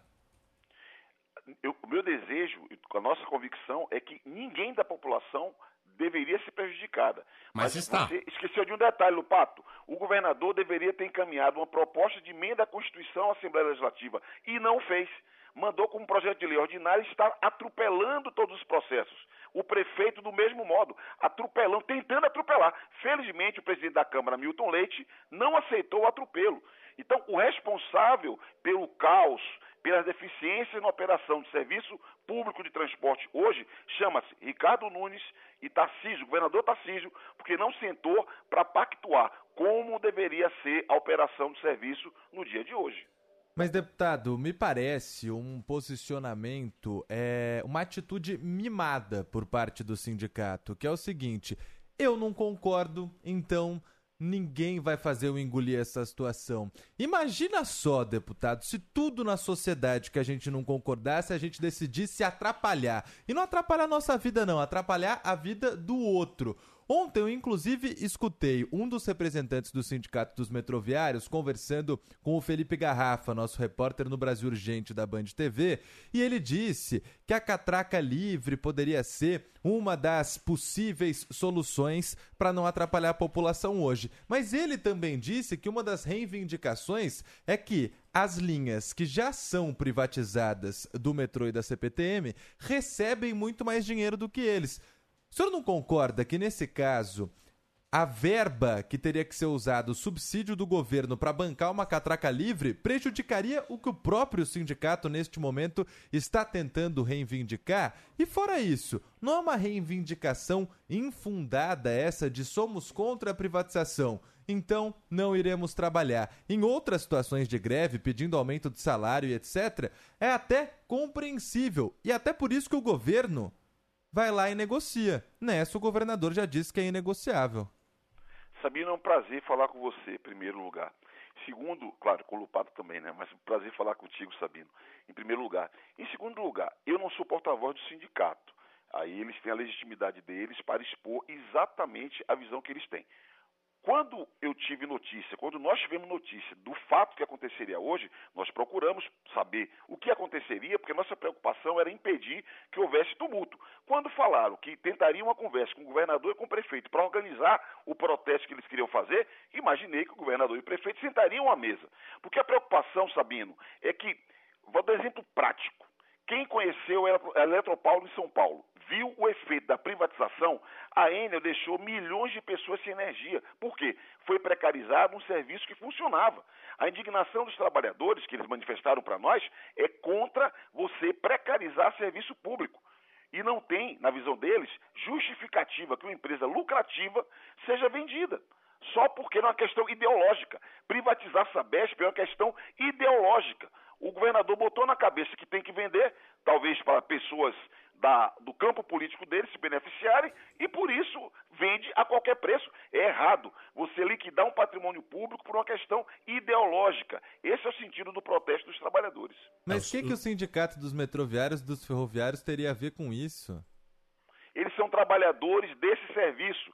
Se você observar as linhas, a CPTM 89, que vai para Grajaú, para Zona Sul e para Osasco, vive tendo pane elétrica, velocidade reduzida, precarizam as relações de trabalho, o sindicato está preocupado com a qualidade do serviço, porque ao fim e ao cabo, eles são os responsáveis pelo serviço. Não é esse papo que privatizar resolve em São Paulo já está nítido que não funcionou. A Enel é um exemplo da falência desse modelo de privatização que querem fazer agora na Sabesp. A ah. CPTM, linhas 8 e 9, é exemplo da falência que querem fazer em outros trechos do metrô. Deputado, é, o senhor fala de privatização aí de uma forma geral, né? A, gente a priori não pode ser contra ou a favor de privatização, depende do resultado, desde que ela seja bem fiscalizada. O senhor tem toda a razão. A Enel ficou provado, presta um péssimo serviço à população de São Paulo. Mas há outros N exemplos de privatizações que deram certo. E uma delas é a do metrô, onde não acontecem tantos problemas nas linhas privatizadas, inclusive na última greve, como acontece nas linhas que são ainda públicas. Né? Essa é a questão. Então, a dúvida que nos chega, a dúvida que fica para a gente é exatamente essa por causa de um assunto que é privatização e é sim ideológico, e é sim, o governador está tomando uma decisão, sim, do ponto de vista político e ideológico, porque ele foi eleito. E desde a campanha ele dizia isso. Agora, 119 pessoas, que foi exatamente a diferença de votos, porque teve gente que votou lá contra a greve também nos sindicatos metroviários, decidir por uma paralisação que prejudica milhões de pessoas em São Paulo? Lupato, você fez uma pergunta muito boa, muito importante. Você não tem que ser contra a privatização a priori, nem a favor a priori, por motivos ideológicos. Isso é bem importante. Porque o que, que acontece nas linhas do metrô que tem, sido, tem tido dificuldades e que são geridas pelo Estado? Se você for olhar os números, você vai ver que não tem concurso, que tem redução do quadro de trabalhadores, tem redução do investimento em manutenção. Por quê? Porque a gestão está sendo feita de modo precário para rebaixar a qualidade do serviço, para dar argumento de que é necessário privatizar. Ninguém sabe que as linhas privatizadas têm um subsídio elevadíssimo do governo. As pessoas não sabem disso. As pessoas não sabem que não tem concurso, não tem contratação nas linhas geridas diretamente pelo metrô, porque é um trabalho de sucateamento para dar discurso à privatização. É errado fazer um discurso ideológico. Não, ninguém consegue entender, Lupato, como que uma empresa que dá 3 bilhões e 200 milhões de lucro vai ser vendida. E vendida num processo esquisito. Tinha que mudar a Constituição, estão fazendo no projeto de lei. Tudo a toque de caixa. Tudo a toque de caixa. Se você for ler, Lupato, o extrato das reuniões públicas que são feitas, os secretários do Estado tratam com desdém. Olha, o Milton Leite não é nenhum comunista. O Milton Leite não é nenhum oposicionista. Por o Milton Leite ser contra o processo de privatização tal qual está se dando, é que ele está vendo o prejuízo que haverá na cidade de São Paulo. A Constituição de São Paulo da cidade fala: se privatizar Sabesp, a cidade tem que criar uma autarquia, não tem que aderir automaticamente a um novo, a nova empresa. Por quê? Porque água é monopólio natural.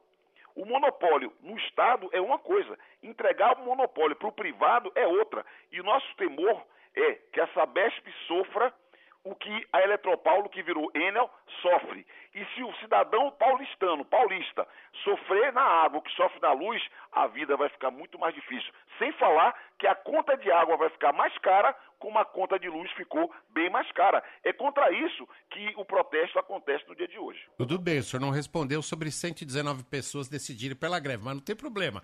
Já é que entendi. eu não sou porta-voz do sindicato, aí eu, é, é mais legítimo que eles falem do que eu.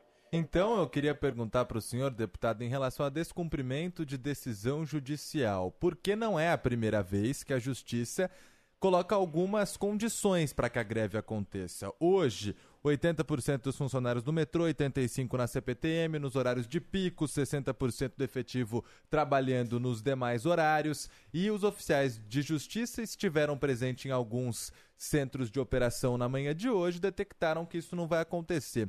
Tribunal Regional do Trabalho aqui de São Paulo, inclusive, já estipulou que é uma multa de 600 mil reais para o Sindicato dos Ferroviários e 700 mil reais para os metroviários. Queria perguntar para o senhor, se eu, por exemplo, descumpro uma, uma decisão judicial, as consequências são grandes. Os sindicatos nunca, acho que pagaram uma dessas multas. O que, que o senhor acha disso? Decisão judicial deve ser cumprida, não se discutida. Você pode contestar uma decisão judicial nos trâmites do processo que oferece os mecanismos de contestação. Essa é a minha opinião.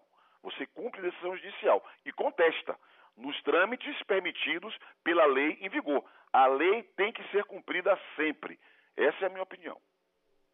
Deputado federal Orlando Silva conversando conosco, só para explicar para o ouvinte por que, que a gente está conversando com o deputado Orlando Silva. Porque nós ligamos para o pré-candidato Guilherme Boulos, que disse que não poderia falar mesmo numa situação grave como a cidade está vivendo hoje, e que teria três nomes para sugerir para que falasse em nome do grupo político dele, e um deles é o primeiro da lista, aliás, é o deputado federal Orlando Silva, e a gente está ouvindo o deputado em nome do candidato Guilherme Boulos. Só para fazer um, um, um, breve parênteses aqui, é, eu nunca li, viu, deputado, que o presidente da Câmara Municipal, Milton Leite, fosse contra ou a favor da privatização da Sabesp. O que eu vi foi uma providência dele de definir lá a instauração de uma CPI que está correndo e que ainda não tem conclusões. Mas a pergunta para o senhor é o seguinte: já que o senhor fala em nome de Guilherme Boulos, se eu tivesse que resumir, a resposta de Guilherme Boulos para essa pergunta seria sim ou não? É a favor ou é contra a greve do jeito que ela está sendo conduzida? A resposta do deputado Guilherme Boulos é contra a privatização da Sabesp e dialogar com Mas, deputado, eu estou sempre... perguntando da greve. É do jeito que ela está sendo conduzida. nós somos favoráveis à manutenção dos serviços públicos essenciais à população. E dialogamos com os sindicatos. É necessário, se o Ricardo Nunes governasse a cidade e saísse do palanque, ele teria sentado com o sindicato e o tumulto de hoje não teria. O tumulto de hoje, o responsável chama-se Ricardo Nunes e governador Tarcísio. Ok. Queria agradecer deputado federal Orlando Silva, que se dispôs a conversar conosco aqui. A gente tentou o, o pré-candidato Guilherme Boulos, ele não falou, mas falou Orlando Silva em nome dele. Muito obrigado, viu, deputado? Obrigado, Sabino, Lupato. Muito obrigado pela oportunidade. O Guilherme Boulos está, nesse momento, dirigindo uma reunião importante aqui em Brasília. Está em Brasília, exercendo o mandato de deputado federal. E eu tive a oportunidade de poder substituí-lo e queria agradecer muito a oportunidade da Bandeirantes, que sempre abre o microfone para todas as visões na cidade de São Paulo. Queria cumprimentá-los pela atitude democrática que é a marca da Rádio Bandeirantes. É isso, exatamente isso. É, essa é a marca do jornalismo da Bandeirantes, um jornalismo isento que vai sempre buscar todos os lados do mesmo fato para que o ouvinte possa é, ter a sua opinião, possa definir que lado que está. Muito obrigado, bom dia para o senhor. 11 horas e 20 minutos, Lupato. 11:21 agora, na viradinha do relógio, nós vamos acionar a Mayra de Jaimo, nossa repórter que está na região central da capital paulista, Parque Terminal Parque Dom Pedro II. Mayra, qual é a situação de momento por aí? Bom dia para você. Bom dia, Lupato, Sabino, bom dia a todos os ouvintes. Olha, Lupato, o terminal Parque Dom Pedro II está muito cheio ainda. Eu conversei com o pessoal aqui, principalmente os lojistas, os vendedores ambulantes, que estão todos os dias aqui, eles disseram que, de fato, o movimento está bem acima do normal, principalmente para esse horário, que é quando já há uma redução. Mas a gente vê por aqui ainda muitas filas, pessoas passando para lá e para cá, ônibus saindo do terminal muito cheio. Aqui o terminal que, inclusive, tem uma integração com a estação Pedro II da linha 2 vermelha do metrô, mas hoje, claro, não está funcionando, então por isso muita gente optando por ônibus. Conversei com várias pessoas que estão tentando chegar ainda no trabalho, estão desde manhã pegando ônibus atrás de ônibus para conseguir suprir o trajeto que normalmente fazem de ônibus e de, perdão, de metrô e também com a CPTM. A Josi, ah, perdão, a Olga César é operadora de caixa, ela trabalha bem cedinho, praticamente ali no começo da madrugada, estava voltando para casa e ela contou um pouquinho como é que está sendo esse trajeto dela hoje. É, eu trabalho aqui todo dia, a, a movimentação é mais melhor, a, apura mais, né? Meio de semana tá fraco demais, mas quando para assim, tá... eu acabei de chegar também, né? O carrinho tá lotado, mas daqui para tarde ainda vazio o clube do carro mais água, suco, chocolate. O que a gente ouviu agora foi o José José da Silva, que ele é vendedor ambulante, que era justamente para mostrar esse outro lado, né? O lado que para os comerciantes eles estão lucrando mais, os vendedores ambulantes, por causa desse movimento em excesso. E agora sim vamos ouvir a Olga César, que é operadora de caixa, vai contar do trajeto dela hoje. Foi assim, muito impactante pelo fato de que a gente depende do metrô no, meu caso, eu trabalho na Zona Oeste e moro na Zona Norte.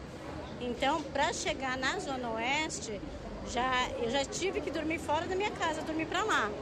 Só que para voltar para casa agora, a gente veio pela metade do caminho, não tem a linha azul funcionando até Santana e os ônibus estão lotados, né? Fica difícil, cansativo. O trabalhador realmente está sofrendo com essa situação. E aí tá na fila agora do ônibus? Na fila do ônibus agora você vai, você tá cansado, você não vai sentado, você vai sofrer com, com um aperto e com essa loucura que tá, né?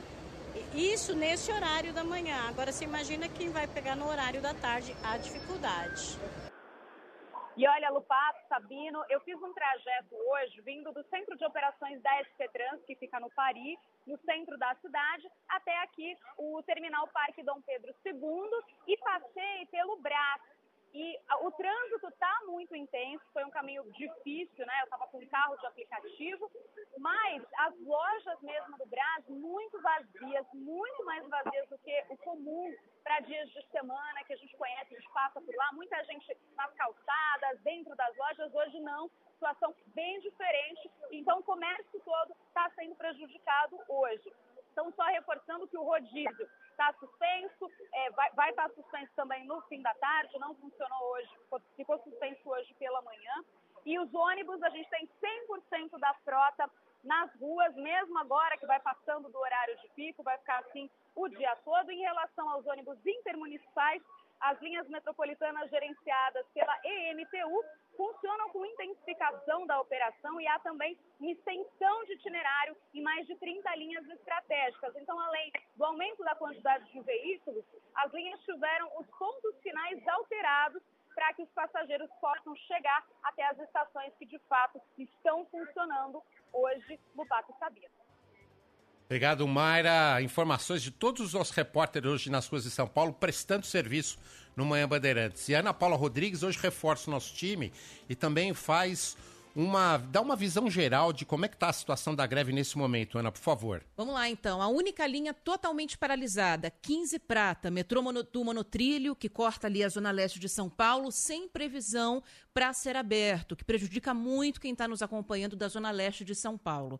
No metrô, temos o funcionamento da linha 1 azul de maneira parcial entre Tiradentes e Ana Rosa. Então, faz a ligação do centro com um comecinho ali da região do Ana Rosa, Paraíso, dá para embarcar até lá. Na linha 2 verde, entre Alto do Ipiranga e Vila Madalena. Linha 3 vermelha, um trecho pequeno está em operação entre Bresser Moca e Santa Cecília. Então, quem está no Tatuapé, na na, região do Guilhermina Esperança, quem está na região de São Mateus, quem está mais nos fundos da Zona Leste, né, como a gente fala, não tem acesso à linha 3 vermelha, só do Bresser Moca para frente. Na CPTM, a situação é a seguinte: a linha 7 Rubi opera entre Luz e Caieiras, então um trecho significativo. A linha 10 Turquesa, que foi aberta agora há pouco, durante o Manhã Bandeirantes, operando entre Mauá e Brás, com as estações sendo abertas aos poucos. Linha 11 Coral, entre Luz e Guaianazes, então aliviando um pouco a vida de quem está na Zona Leste. A linha 11 Coral operando agora entre Luz e Guaianazes. Linha 12 Safira, normal, opera na integra na, na, de maneira integral. 13 Jade, a mesma coisa. Linhas 8 Diamante, 9 Esmeralda, 4 Amarela e 5 Lilás, que são privatizadas, não tiveram nenhuma interrupção, seguem funcionando também. 11:27, obrigado Ana. Nós vamos também trazer o olhar de repórter, como o Sabino sempre diz. Não é só a Ana que tem, não. Nossos ouvintes estão na rua e estão mandando mensagem aqui pra gente. 11 999 048756. Bom dia, Sabino. Bom dia, Vitor. Todos que acompanham a Rádio Bandeirantes. Zé Ferreira aqui do Jardim Capela. É, tô me preparando aqui para ir trabalhar para enfrentar essa greve aí, né?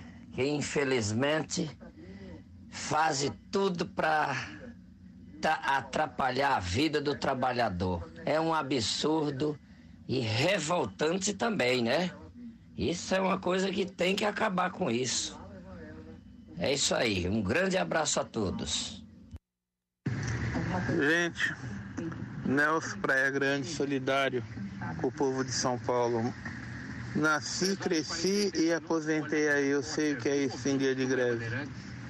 Hoje, da Praia Grande a Santos, eu levei 35 minutos.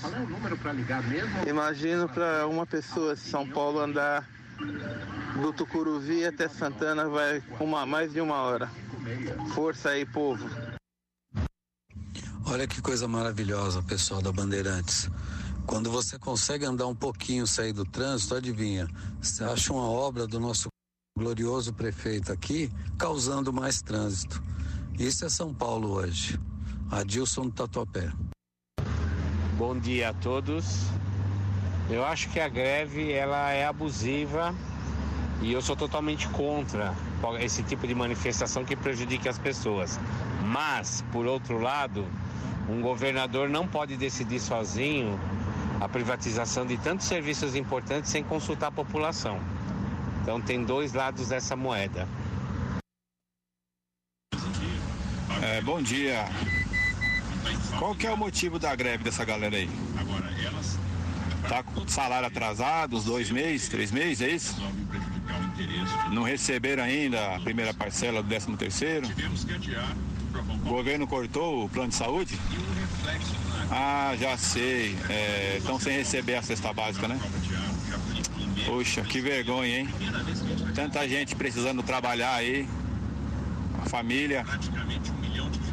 Água e luz para pagar, não tem serviço. Rádio Bandeirantes, bom dia, bancada aí. Excelente programa. É, Ednei de São Paulo, estão falando sindicato aí, disso, daquilo.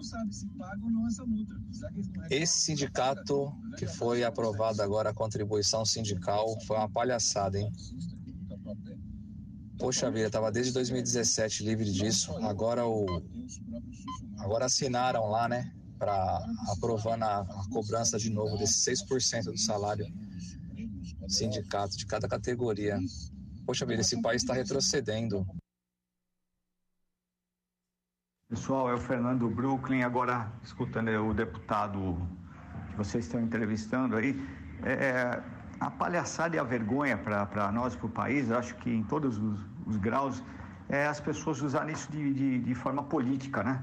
Para mim, eu não sou partidário de nada, nem uma ideologia, nada. Eu queria que funcionasse esse país e que fosse justo pelos impostos que a gente paga e não é, dimensionar em um lado ou outro ah, para fazer as coisas. Né? Isso é falta da, de, de, de, capacidade, de sensibilidade total dessa gente, de qualquer partido que seja, ideologia que seja. Vamos parar com essa palhaçada. Né? É, esse último ouvinte resume tudo que acho que a maioria pensa. Ninguém quer saber de política agora, as pessoas querem trabalhar, as pessoas querem ir para a escola, as pessoas querem a consulta médica. Né? Só que essa greve é política, essa greve é ideologizada, é uma questão política que vai de encontro àquilo que as urnas decidiram. Esse é, esse é o fato. 11:31 Rede Bandeirantes de Rádio. Manhã Bandeirantes. Na hora de contratar estagiários e aprendizes, a sua empresa precisa estar com quem mais entende do assunto. O CIE, a maior ONG brasileira de inclusão de jovens no mercado de trabalho há mais de 59 anos, apoia as empresas brasileiras a terem os melhores aprendizes e estagiários. Para que arriscar se você pode estar com o CIE? Acesse CIE.online e redescubra esta organização que é um orgulho ao nosso Brasil. Lá em casa tem sabor. Lá em casa tem Italac. Lá em casa tem amor. No Brasil inteiro tem Italac. A Italac faz com qualidade. A Italac faz com carinho. A Italac faz bem. E no Brasil inteiro tem Italac. Lá em casa tem sabor. Lá em casa tem Italac. Lá em casa tem amor. Italac. No Brasil inteiro tem. Lá em casa tem Italac. O Secov São Paulo, a casa do mercado imobiliário, trabalha desde 1946 para o desenvolvimento desse setor, produzindo conteúdo e desenvolvendo ações para viabilizar a oferta de habitações e atender às necessidades das famílias e dos consumidores. Dedica-se ativamente para garantir o desenvolvimento social, a geração de emprego e renda, a melhoria da qualidade de vida e a preservação do meio ambiente, disseminando e promovendo práticas de ESG no setor produtivo. Saiba mais em secov.com.br. Manhã Bandeirantes.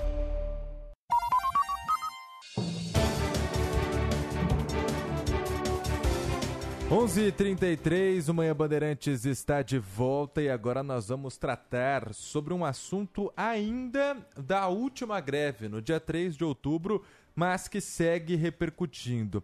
A polícia ontem divulgou o laudo que aponta que a paralisação da linha 9 Esmeralda durante essa greve no mês passado foi sim causada por sabotagem, a linha Nova Esmeralda que é privatizada.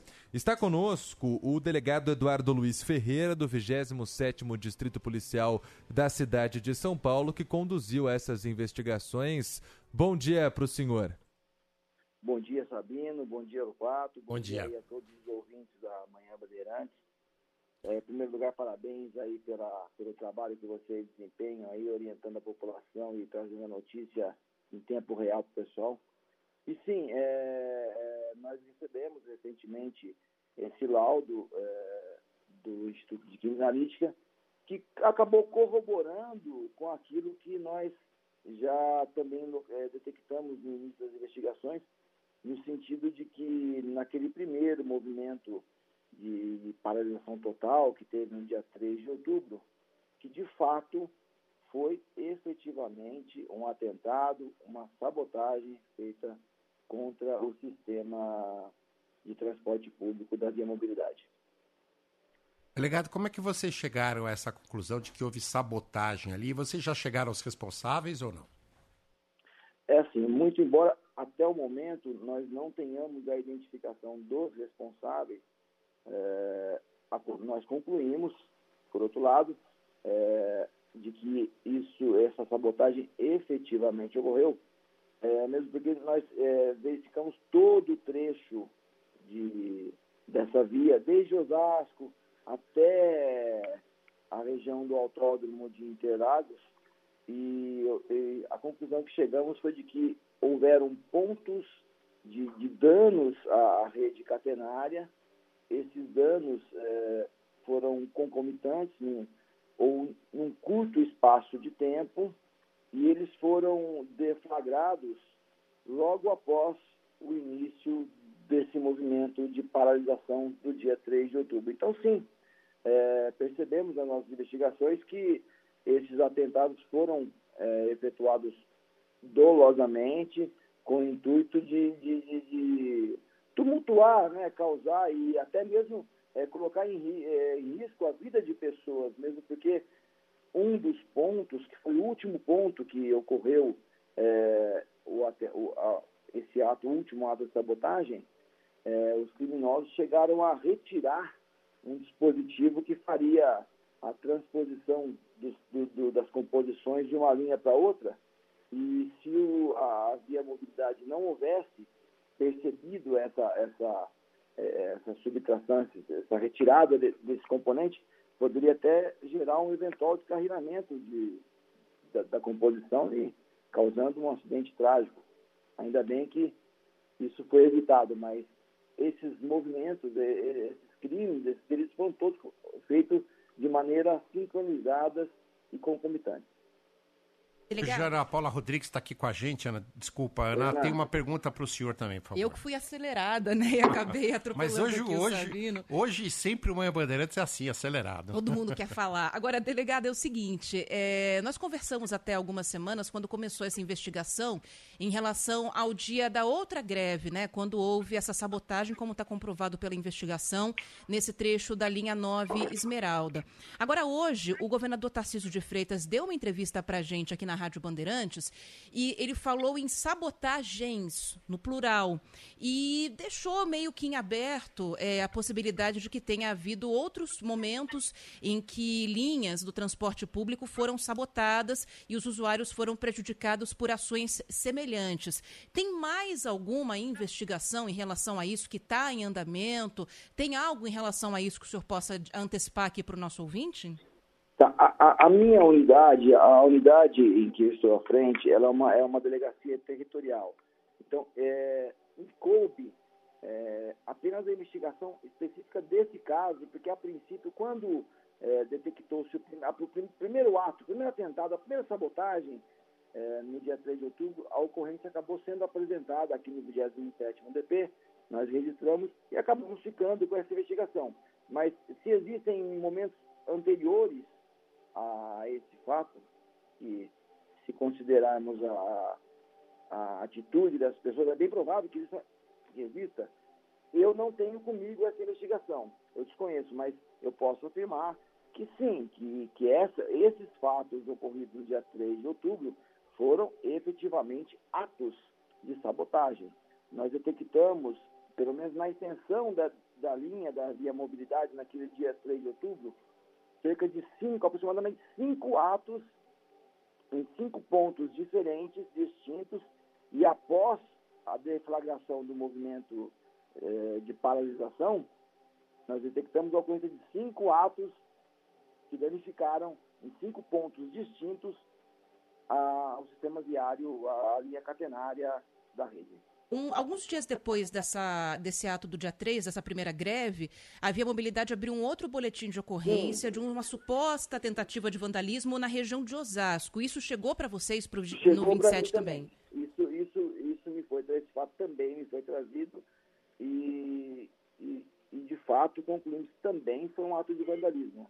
Então a gente teve pelo menos dois dias aí em que os vândalos conseguiram atingir os passageiros da linha Nova Esmeralda, no dia da greve e na semana, no fim de semana seguinte, né, quando é, quebraram trilhos na, em Osasco. Eu queria perguntar para o senhor delegado justamente sobre isso. A Ana mencionou vândalos. Quem são? Agora nós já temos a comprovação de que foi sim uma sabotagem. Ninguém ainda é suspeito ou vocês já conseguiram encontrar alguém? É assim, é, lamentavelmente, é, essa, a extensão da via não dispõe de, de câmeras de, de circuito interno, de circuito, circuito, né? Não existem câmeras instaladas ao longo das vias e também nos viadutos por onde foram arremessados os objetos. Então, no momento, nós não temos sequer uma imagem de quem possa estar passando pelo local ou atirando os objetos. Tá? Mas é, nós temos o seguinte fato, que diariamente ah, é feito, são feitas inspeções na via para detectar qualquer tipo de falha. E até então não haviam objetos arremessados. Os objetos foram arremessados por ocasião dos movimentos mesmo. Então, a conclusão é da sabotagem. Infelizmente, não temos a autoria ainda, embora por mais que eh, se possa estar concluindo o inquérito policial, o fato é que enquanto a autoria for desconhecida, a polícia não acaba, a polícia nunca joga uma pá de cal em cima da investigação. A investigação ela perdura até chegar numa autoria. Enquanto não chegar, não, não termina. E, e, além disso, também o, o fato foi há cerca de 50 dias, né? Ainda, por mais que a gente termine o inquérito policial, eh, não quer dizer que a investigação vai se encerrar. Delegado, hoje nenhuma informação de nenhum ato, não, né? Olha, é, desde a gente já tinha conhecimento desse movimento de hoje. É, eu estou em contato com o pessoal da Via Mobilidade também e, por enquanto, graças a Deus, estamos é, sem nenhum problema é, até o momento. Ah, só- assim continue. Só para encerrar, uma pergunta seguinte. Se a Via Mobilidade não tivesse percebido a tempo, a gente teria um risco de um acidente grave com esses atos de vandalismo ali? Olha, se o, equipe técnica da Via Mobilidade não tivesse constatado especificamente o último, o último o ato, o último, a última sabotagem que foi na linha no final da estação Autódromo Interlagos naquele dia, não houvesse a agilidade deles, o, o acidente eu penso que seria inevitável. Ainda bem que eles conseguiram detectar a tempo. Obrigado ao delegado Eduardo Luiz Ferreira, o delegado responsável por essa investigação dos atos de vandalismo que aconteceram no, no último dia 3 de outubro, quando também houve greve de metrô e da CPTM. As investigações continuam, como disse o delegado.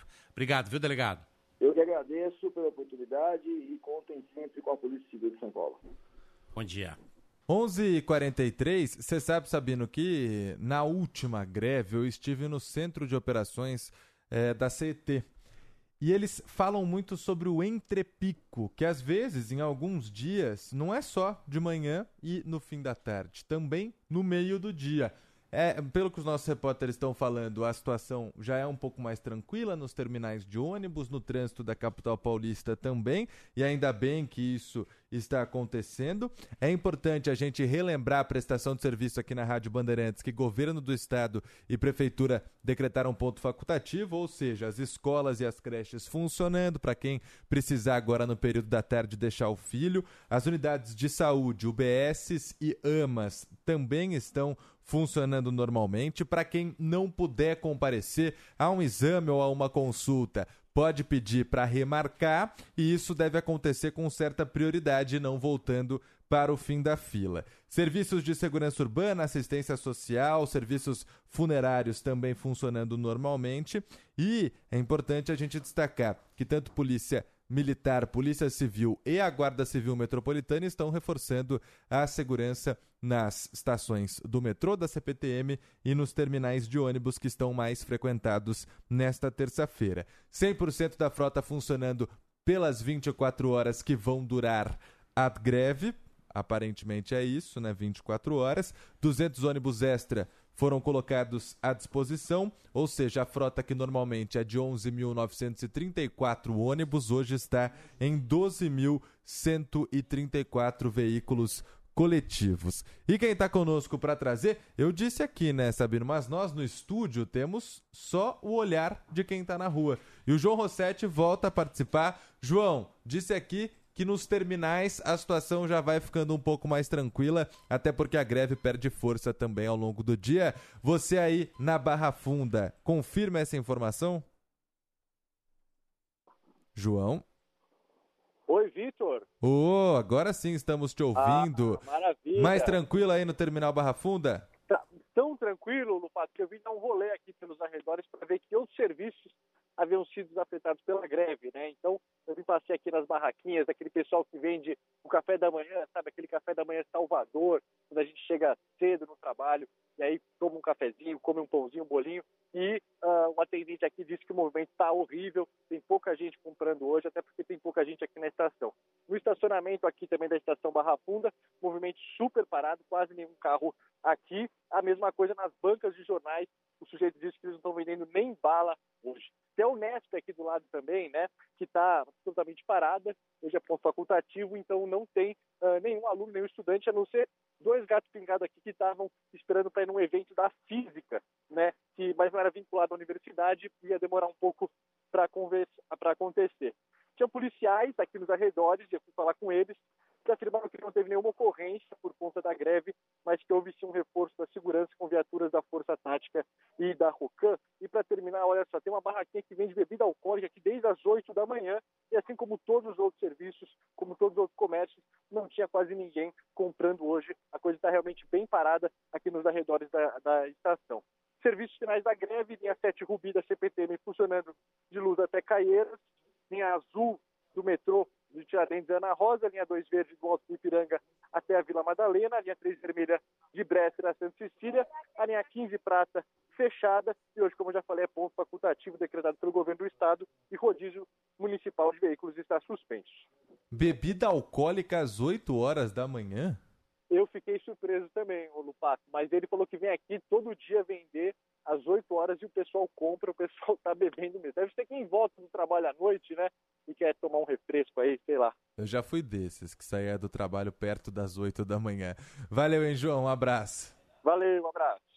11:47 h 47 nós vamos fazer a nossa última rápida pausa aqui no Manhã Bandeirantes, mas antes disso eu quero convocar você, ouvinte, a participar, mandar sua mensagem para o nosso WhatsApp, pode ser áudio, pode ser texto. A Ana Carolina Galeano vai separando tudo para gente, porque no finalzinho do programa de hoje nós vamos ouvir mais relatos de quem está na rua, de você que está nos acompanhando. 11 999 048756 Rede Bandeirantes de Rádio. Manhã Bandeirantes. Aproveite as ofertas Steel para quem entende de jardinagem. Roçadeiras FS 300, FS 350 e FS 380 com 15% de desconto. Na compra de uma roçadeira profissional da nova linha com fio de corte, leve um brinde exclusivo. Confira também lavadoras e outras ferramentas para cuidar do jardim. Vá até a loja mais próxima ou acesse ofertas.estil.com.br e saiba mais.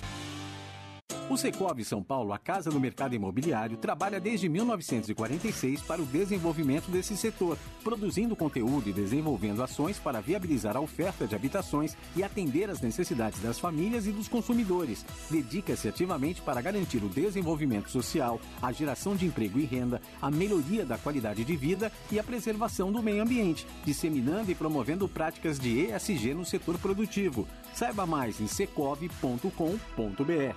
CM Capital, a maior corretora independente de investimentos do Brasil, é a escolha perfeita para investidores e traders que valorizam estabilidade e atendimento humanizado. Com 25 anos de experiência e excelência, nossa assessoria especializada está pronta para ajudar a potencializar seu capital. Abra sua conta gratuitamente em cmcapital.com.br. CM Capital, sua parceira de sucesso nos investimentos. Manhã Bandeirantes.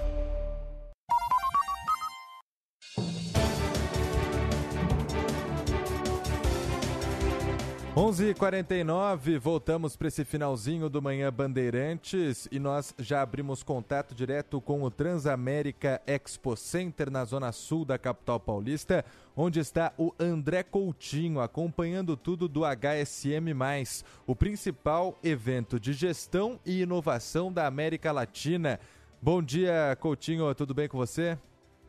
Tudo bem, bom dia, ótima manhã a todos. Olha, é, é um evento que eh, eu já tenho alguns anos viu, de jornalismo, posso dizer que eu sou jornalista desde o século passado, já cobri muitas feiras, muitos eventos, né? Você acabou de dizer que é o maior eh, evento de gestão e inovação da América Latina, mas realmente algo que me surpreende muitíssimo. Ah, Primeiro de tudo, o estúdio aqui do Grupo Bandeirantes de Comunicação, da Rádio Bandeirantes, que ficou lindíssimo, todo envidraçado, bem no meio eh, do evento, todos que chegam aqui para acompanhar as palestras eh, eh, acabam dando de cara para esse estúdio que ficou bem bacana. E só para vocês terem uma ideia, estão acontecendo nesse momento, deixa eu virar meu pescoço aqui para o lado esquerdo, pelo menos, só desse lado esquerdo, quatro palestras ao mesmo tempo, uma ao lado da outra. Isso me chamou muito a atenção. Peço até perdão para o ouvinte da Rádio Bandeirantes, que por acaso já viu isso em outro lugar e que acha que é comum. Para mim, não é comum. Por que, que estão acontecendo quatro palestras ao mesmo tempo? Então, estou falando ah, ali, por exemplo, de gestão em saúde, eh, de inovação em tecnologia, da área de eh, direito penal, tudo ao mesmo tempo, um do lado do outro. Por quê? Que cada um dos palestrantes tem um microfone, fala num tom de voz um pouquinho mais baixo, e as pessoas que estão ouvindo as palestras, elas estão com fones de ouvido. Então, é, é quase que uma palestra, a gente está brincando aqui, que é uma palestra silenciosa, não fica aquele burburinho, aquele alto-falante eh, que você imagina de uma feira. Tem vários estandes por aqui, além do, da Rádio Bandeirantes, do Grupo Bandeirantes de Comunicação, mas é um formato um pouco diferente para que tudo possa acontecer ao mesmo tempo. Eu falava aqui do meu lado esquerdo com quatro palestras, tem o plenário, que é a palestra principal, que cabem mais de mil pessoas por ali, que normalmente tem a palestra principal. Aquela sim é com alto-falante, mas é um pouco mais afastado. As outras que acontecem no pavilhão principal, onde está o estúdio da Rádio Bandeirantes, elas são todas com fone de ouvido, você fica na sua, você consegue focar muito mais no que o palestrante está falando. Então, eu acho que essa é uma das grandes características, além de reunir os grandes líderes do mercado, justamente em, diversos setores, falando bastante sobre gestão e sobre inovação. Vou continuar por aqui acompanhando e logo mais eu trago entrevistados e mais destaques aqui ao longo da programação da Rádio Bandeirantes. Obrigado, Coutinho. Obrigado pelas suas Valeu. informações. Eu queria aproveitar aqui nesse, nessa reta final do Manhã Bandeirantes, Lupato, para mandar dois abraços. Vai lá. Um abraço pro senhor Santos, garçom da pizzaria Brás lá em Moema, que Hum. ontem falou pra gente, ó, ouço todos os dias, manda um abraço pro Lupato lá também. Que legal. Eu morei ali pertinho. Ah, é? Ah, duas ruas. Então, ele nos reconheceu lá ontem e mandou um abraço pra gente. Eu queria mandar um abraço também para Denise Jafé, que é presidente do conselho lá do Hospital Sírio-Libanês, hoje inaugurando, lançando a Faculdade de Ciências de Saúde do Hospital Sírio-Libanês. A gente foi convidado, mas infelizmente não deu para participar. A gente está aqui apresentando hoje esse Manhã Bandeirante especial. Mas um abraço e parabéns lá para o Hospital Sírio-Libanês. Que bacana. 11:53, mais reportagem na rua. Agora quem está conosco é Mayra de Jaimo. Mayra, onde você está neste momento? Bom dia mais uma vez. Bom dia, Lupato. Bom dia, Sabino. Bom dia novamente Bom a todos dia. os ouvintes. Olha, Lupato, estou circulando agora pela cidade, bastante trânsito ainda, Avenida do Estado bem parada e acabei de sair do terminal Parque Dom Pedro II, que nesse momento já estava começando a diminuir o movimento. Tem uma fila ou outra ainda, mas já bem mais tranquilo. E hoje, ao longo de toda a manhã, foram muitos relatos que a gente ouviu, muitas pessoas eh, com dificuldade de chegar no trabalho. E agora eu queria trazer para vocês o relato do Roberto Vitório da Silva, que chegou a ser demitido pelo chefe dele. Ele contou que ele já estava chegando atrasado alguns dias por dificuldades com o transporte público e hoje, como ele não conseguiu chegar no trabalho, ele foi demitido. Eu demorei é, duas horas de Itaquera até o Tatuapé, porque lá de Itaquera, pela radial, tava tudo parado, tudo parado, andando assim, ó, andando que nem tartaruga. O patrão realmente me mandou embora porque não sei o que aconteceu. Ele reclamou porque às vezes eu chego atrasado, mas é por causa do transporte. Não tem investimento público de verdade na, na Zona Leste, na periferia. Infelizmente, o povo da periferia é esquecido. Então é esse o relato do Roberto Vitório da Silva, que infelizmente então perdeu o emprego. Uma das muitas pessoas que hoje não conseguiram chegar ao trabalho, às vezes numa consulta, não conseguiram se locomover pela cidade de São Paulo. E quem vai de carro também está tendo muito problema, mesmo agora que a gente já está no momento que passou o horário de pico na cidade, que costuma ficar um pouquinho mais tranquilo, mas hoje está de fato mais complicado que o normal, Lupato Sabino. Pato, que história triste essa dessa pessoa que perdeu Um o emprego por causa da greve, né? É muita falta de compreensão por parte do patrão, né? É, muita. E, e que isso chegue lá nos ouvidos também dos trabalhadores do sindicato dos metroviários, né? Para eles verem qual foi o resultado da greve que eles conseguiram. 11h55, a gente continua repercutindo essa situação da greve. Hoje, no comecinho do Manhã Bandeirantes, conversamos com o prefeito da capital paulista, Ricardo Nunes. Ele disse que a prefeitura pode sim entrar com uma ação contra o sindicato pelos prejuízos administrativos causados por essa greve, mais uma, a segunda, a terceira, na verdade, em menos de dois meses, menos de 60 dias, três greves, uma delas surpresa em pleno feriado. Vamos ouvir o que disse o prefeito da capital paulista aqui mais cedo no Manhã Bandeirantes. A gente pode é, entrar com uma ação, até porque a gente teve que colocar mais ônibus, a gente tem os ônibus num volume maior no, no horário de pico e diminui no entre pico. A gente vai ter hoje o dia inteiro 100% da frota funcionando. Tivemos que mobilizar só da CT, nós estamos com 33% a mais de é, colaboradores trabalhando, muita gente do administrativo ajudando no operacional, ampliar o número de GCMs. Tem essa despesa direta, né, por conta dessa mobilização toda da máquina da Prefeitura de São Paulo. A gente teve que dar o ponto facultativo para tentar ajudar a minimizar esse problema.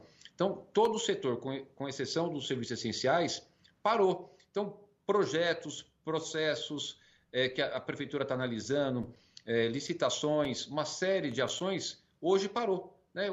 Isso é um valor gigantesco, né? numa cidade desse tamanho, um país de 12 milhões de habitantes, ter todo esse, esse trabalho parado. A gente, no dia normal, já eh, precisaria melhorar a performance, ser mais ágil, ainda tendo, tendo que parar um dia inteiro para poder liberar as pessoas, para ajudar um pouco nessa complexidade desse ato irresponsável, esse ato político do sindicato, é algo muito complexo. Mas é uma questão que eu vou discutir aqui com a minha procuradora, de repente a gente poder entrar com uma ação judicial, vai acabar não dando em nada, porque eles não respeitam ninguém, mas eh, de repente até para fazer uma demonstração aí de uma é, uma demonstração mais contundente né, da- do nosso inconformismo com isso é algo que você está colocando agora e eu é, acho importante fazer.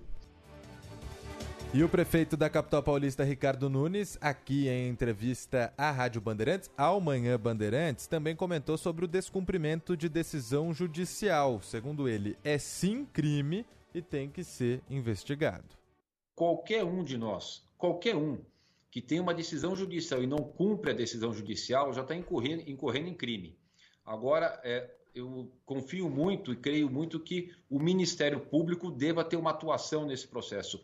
A instituição Ministério Público é o melhor instrumento que a gente tem para poder é, solicitar ao Judiciário as providências é, cabíveis. Né? Eu mesmo vou falar hoje com o doutor Sarrubo, que é o nosso procurador-geral do Ministério Público aqui do Estado de São Paulo, é, solicitando, sugerindo a ele que o Ministério Público tenha uma atuação mais enérgica com relação a esse tema, pleiteando em nome da sociedade a reparação pelos danos causados à população. Ressaltando, Sabino, é a quarta vez só esse ano. Nenhuma das vezes esse sindicato cumpriu a decisão judicial. Portanto, eles são é, o- pessoas que não cumprem a decisão judicial de forma reiterada. Está muito claro né, que a forma como eles atuam, o desrespeito com a legislação, o desrespeito com o judiciário e, principalmente, o desrespeito com a população está mais do que, do que claro, mais do que nítido. E onde é que a gente vai parar? Não vai ter fim isso? É preciso dar um basta nisso. A população não pode sempre estar refém de um sindicato que tem esse tipo de comportamento.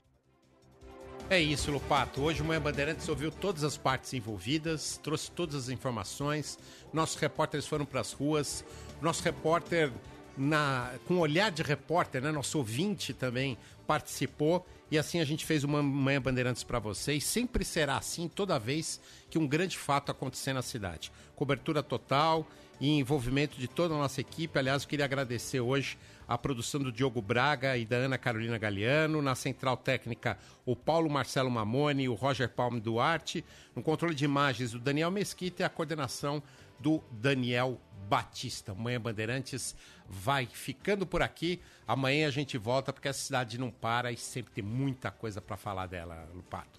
Com certeza, Sabina. Amanhã às 10 da manhã nós estamos de volta. Hoje um programa na correria, um programa, uma cobertura de fôlego, é assim que a gente gosta. Vem aí, Elia Júnior no Nossa Área, junto com Guilherme Semati.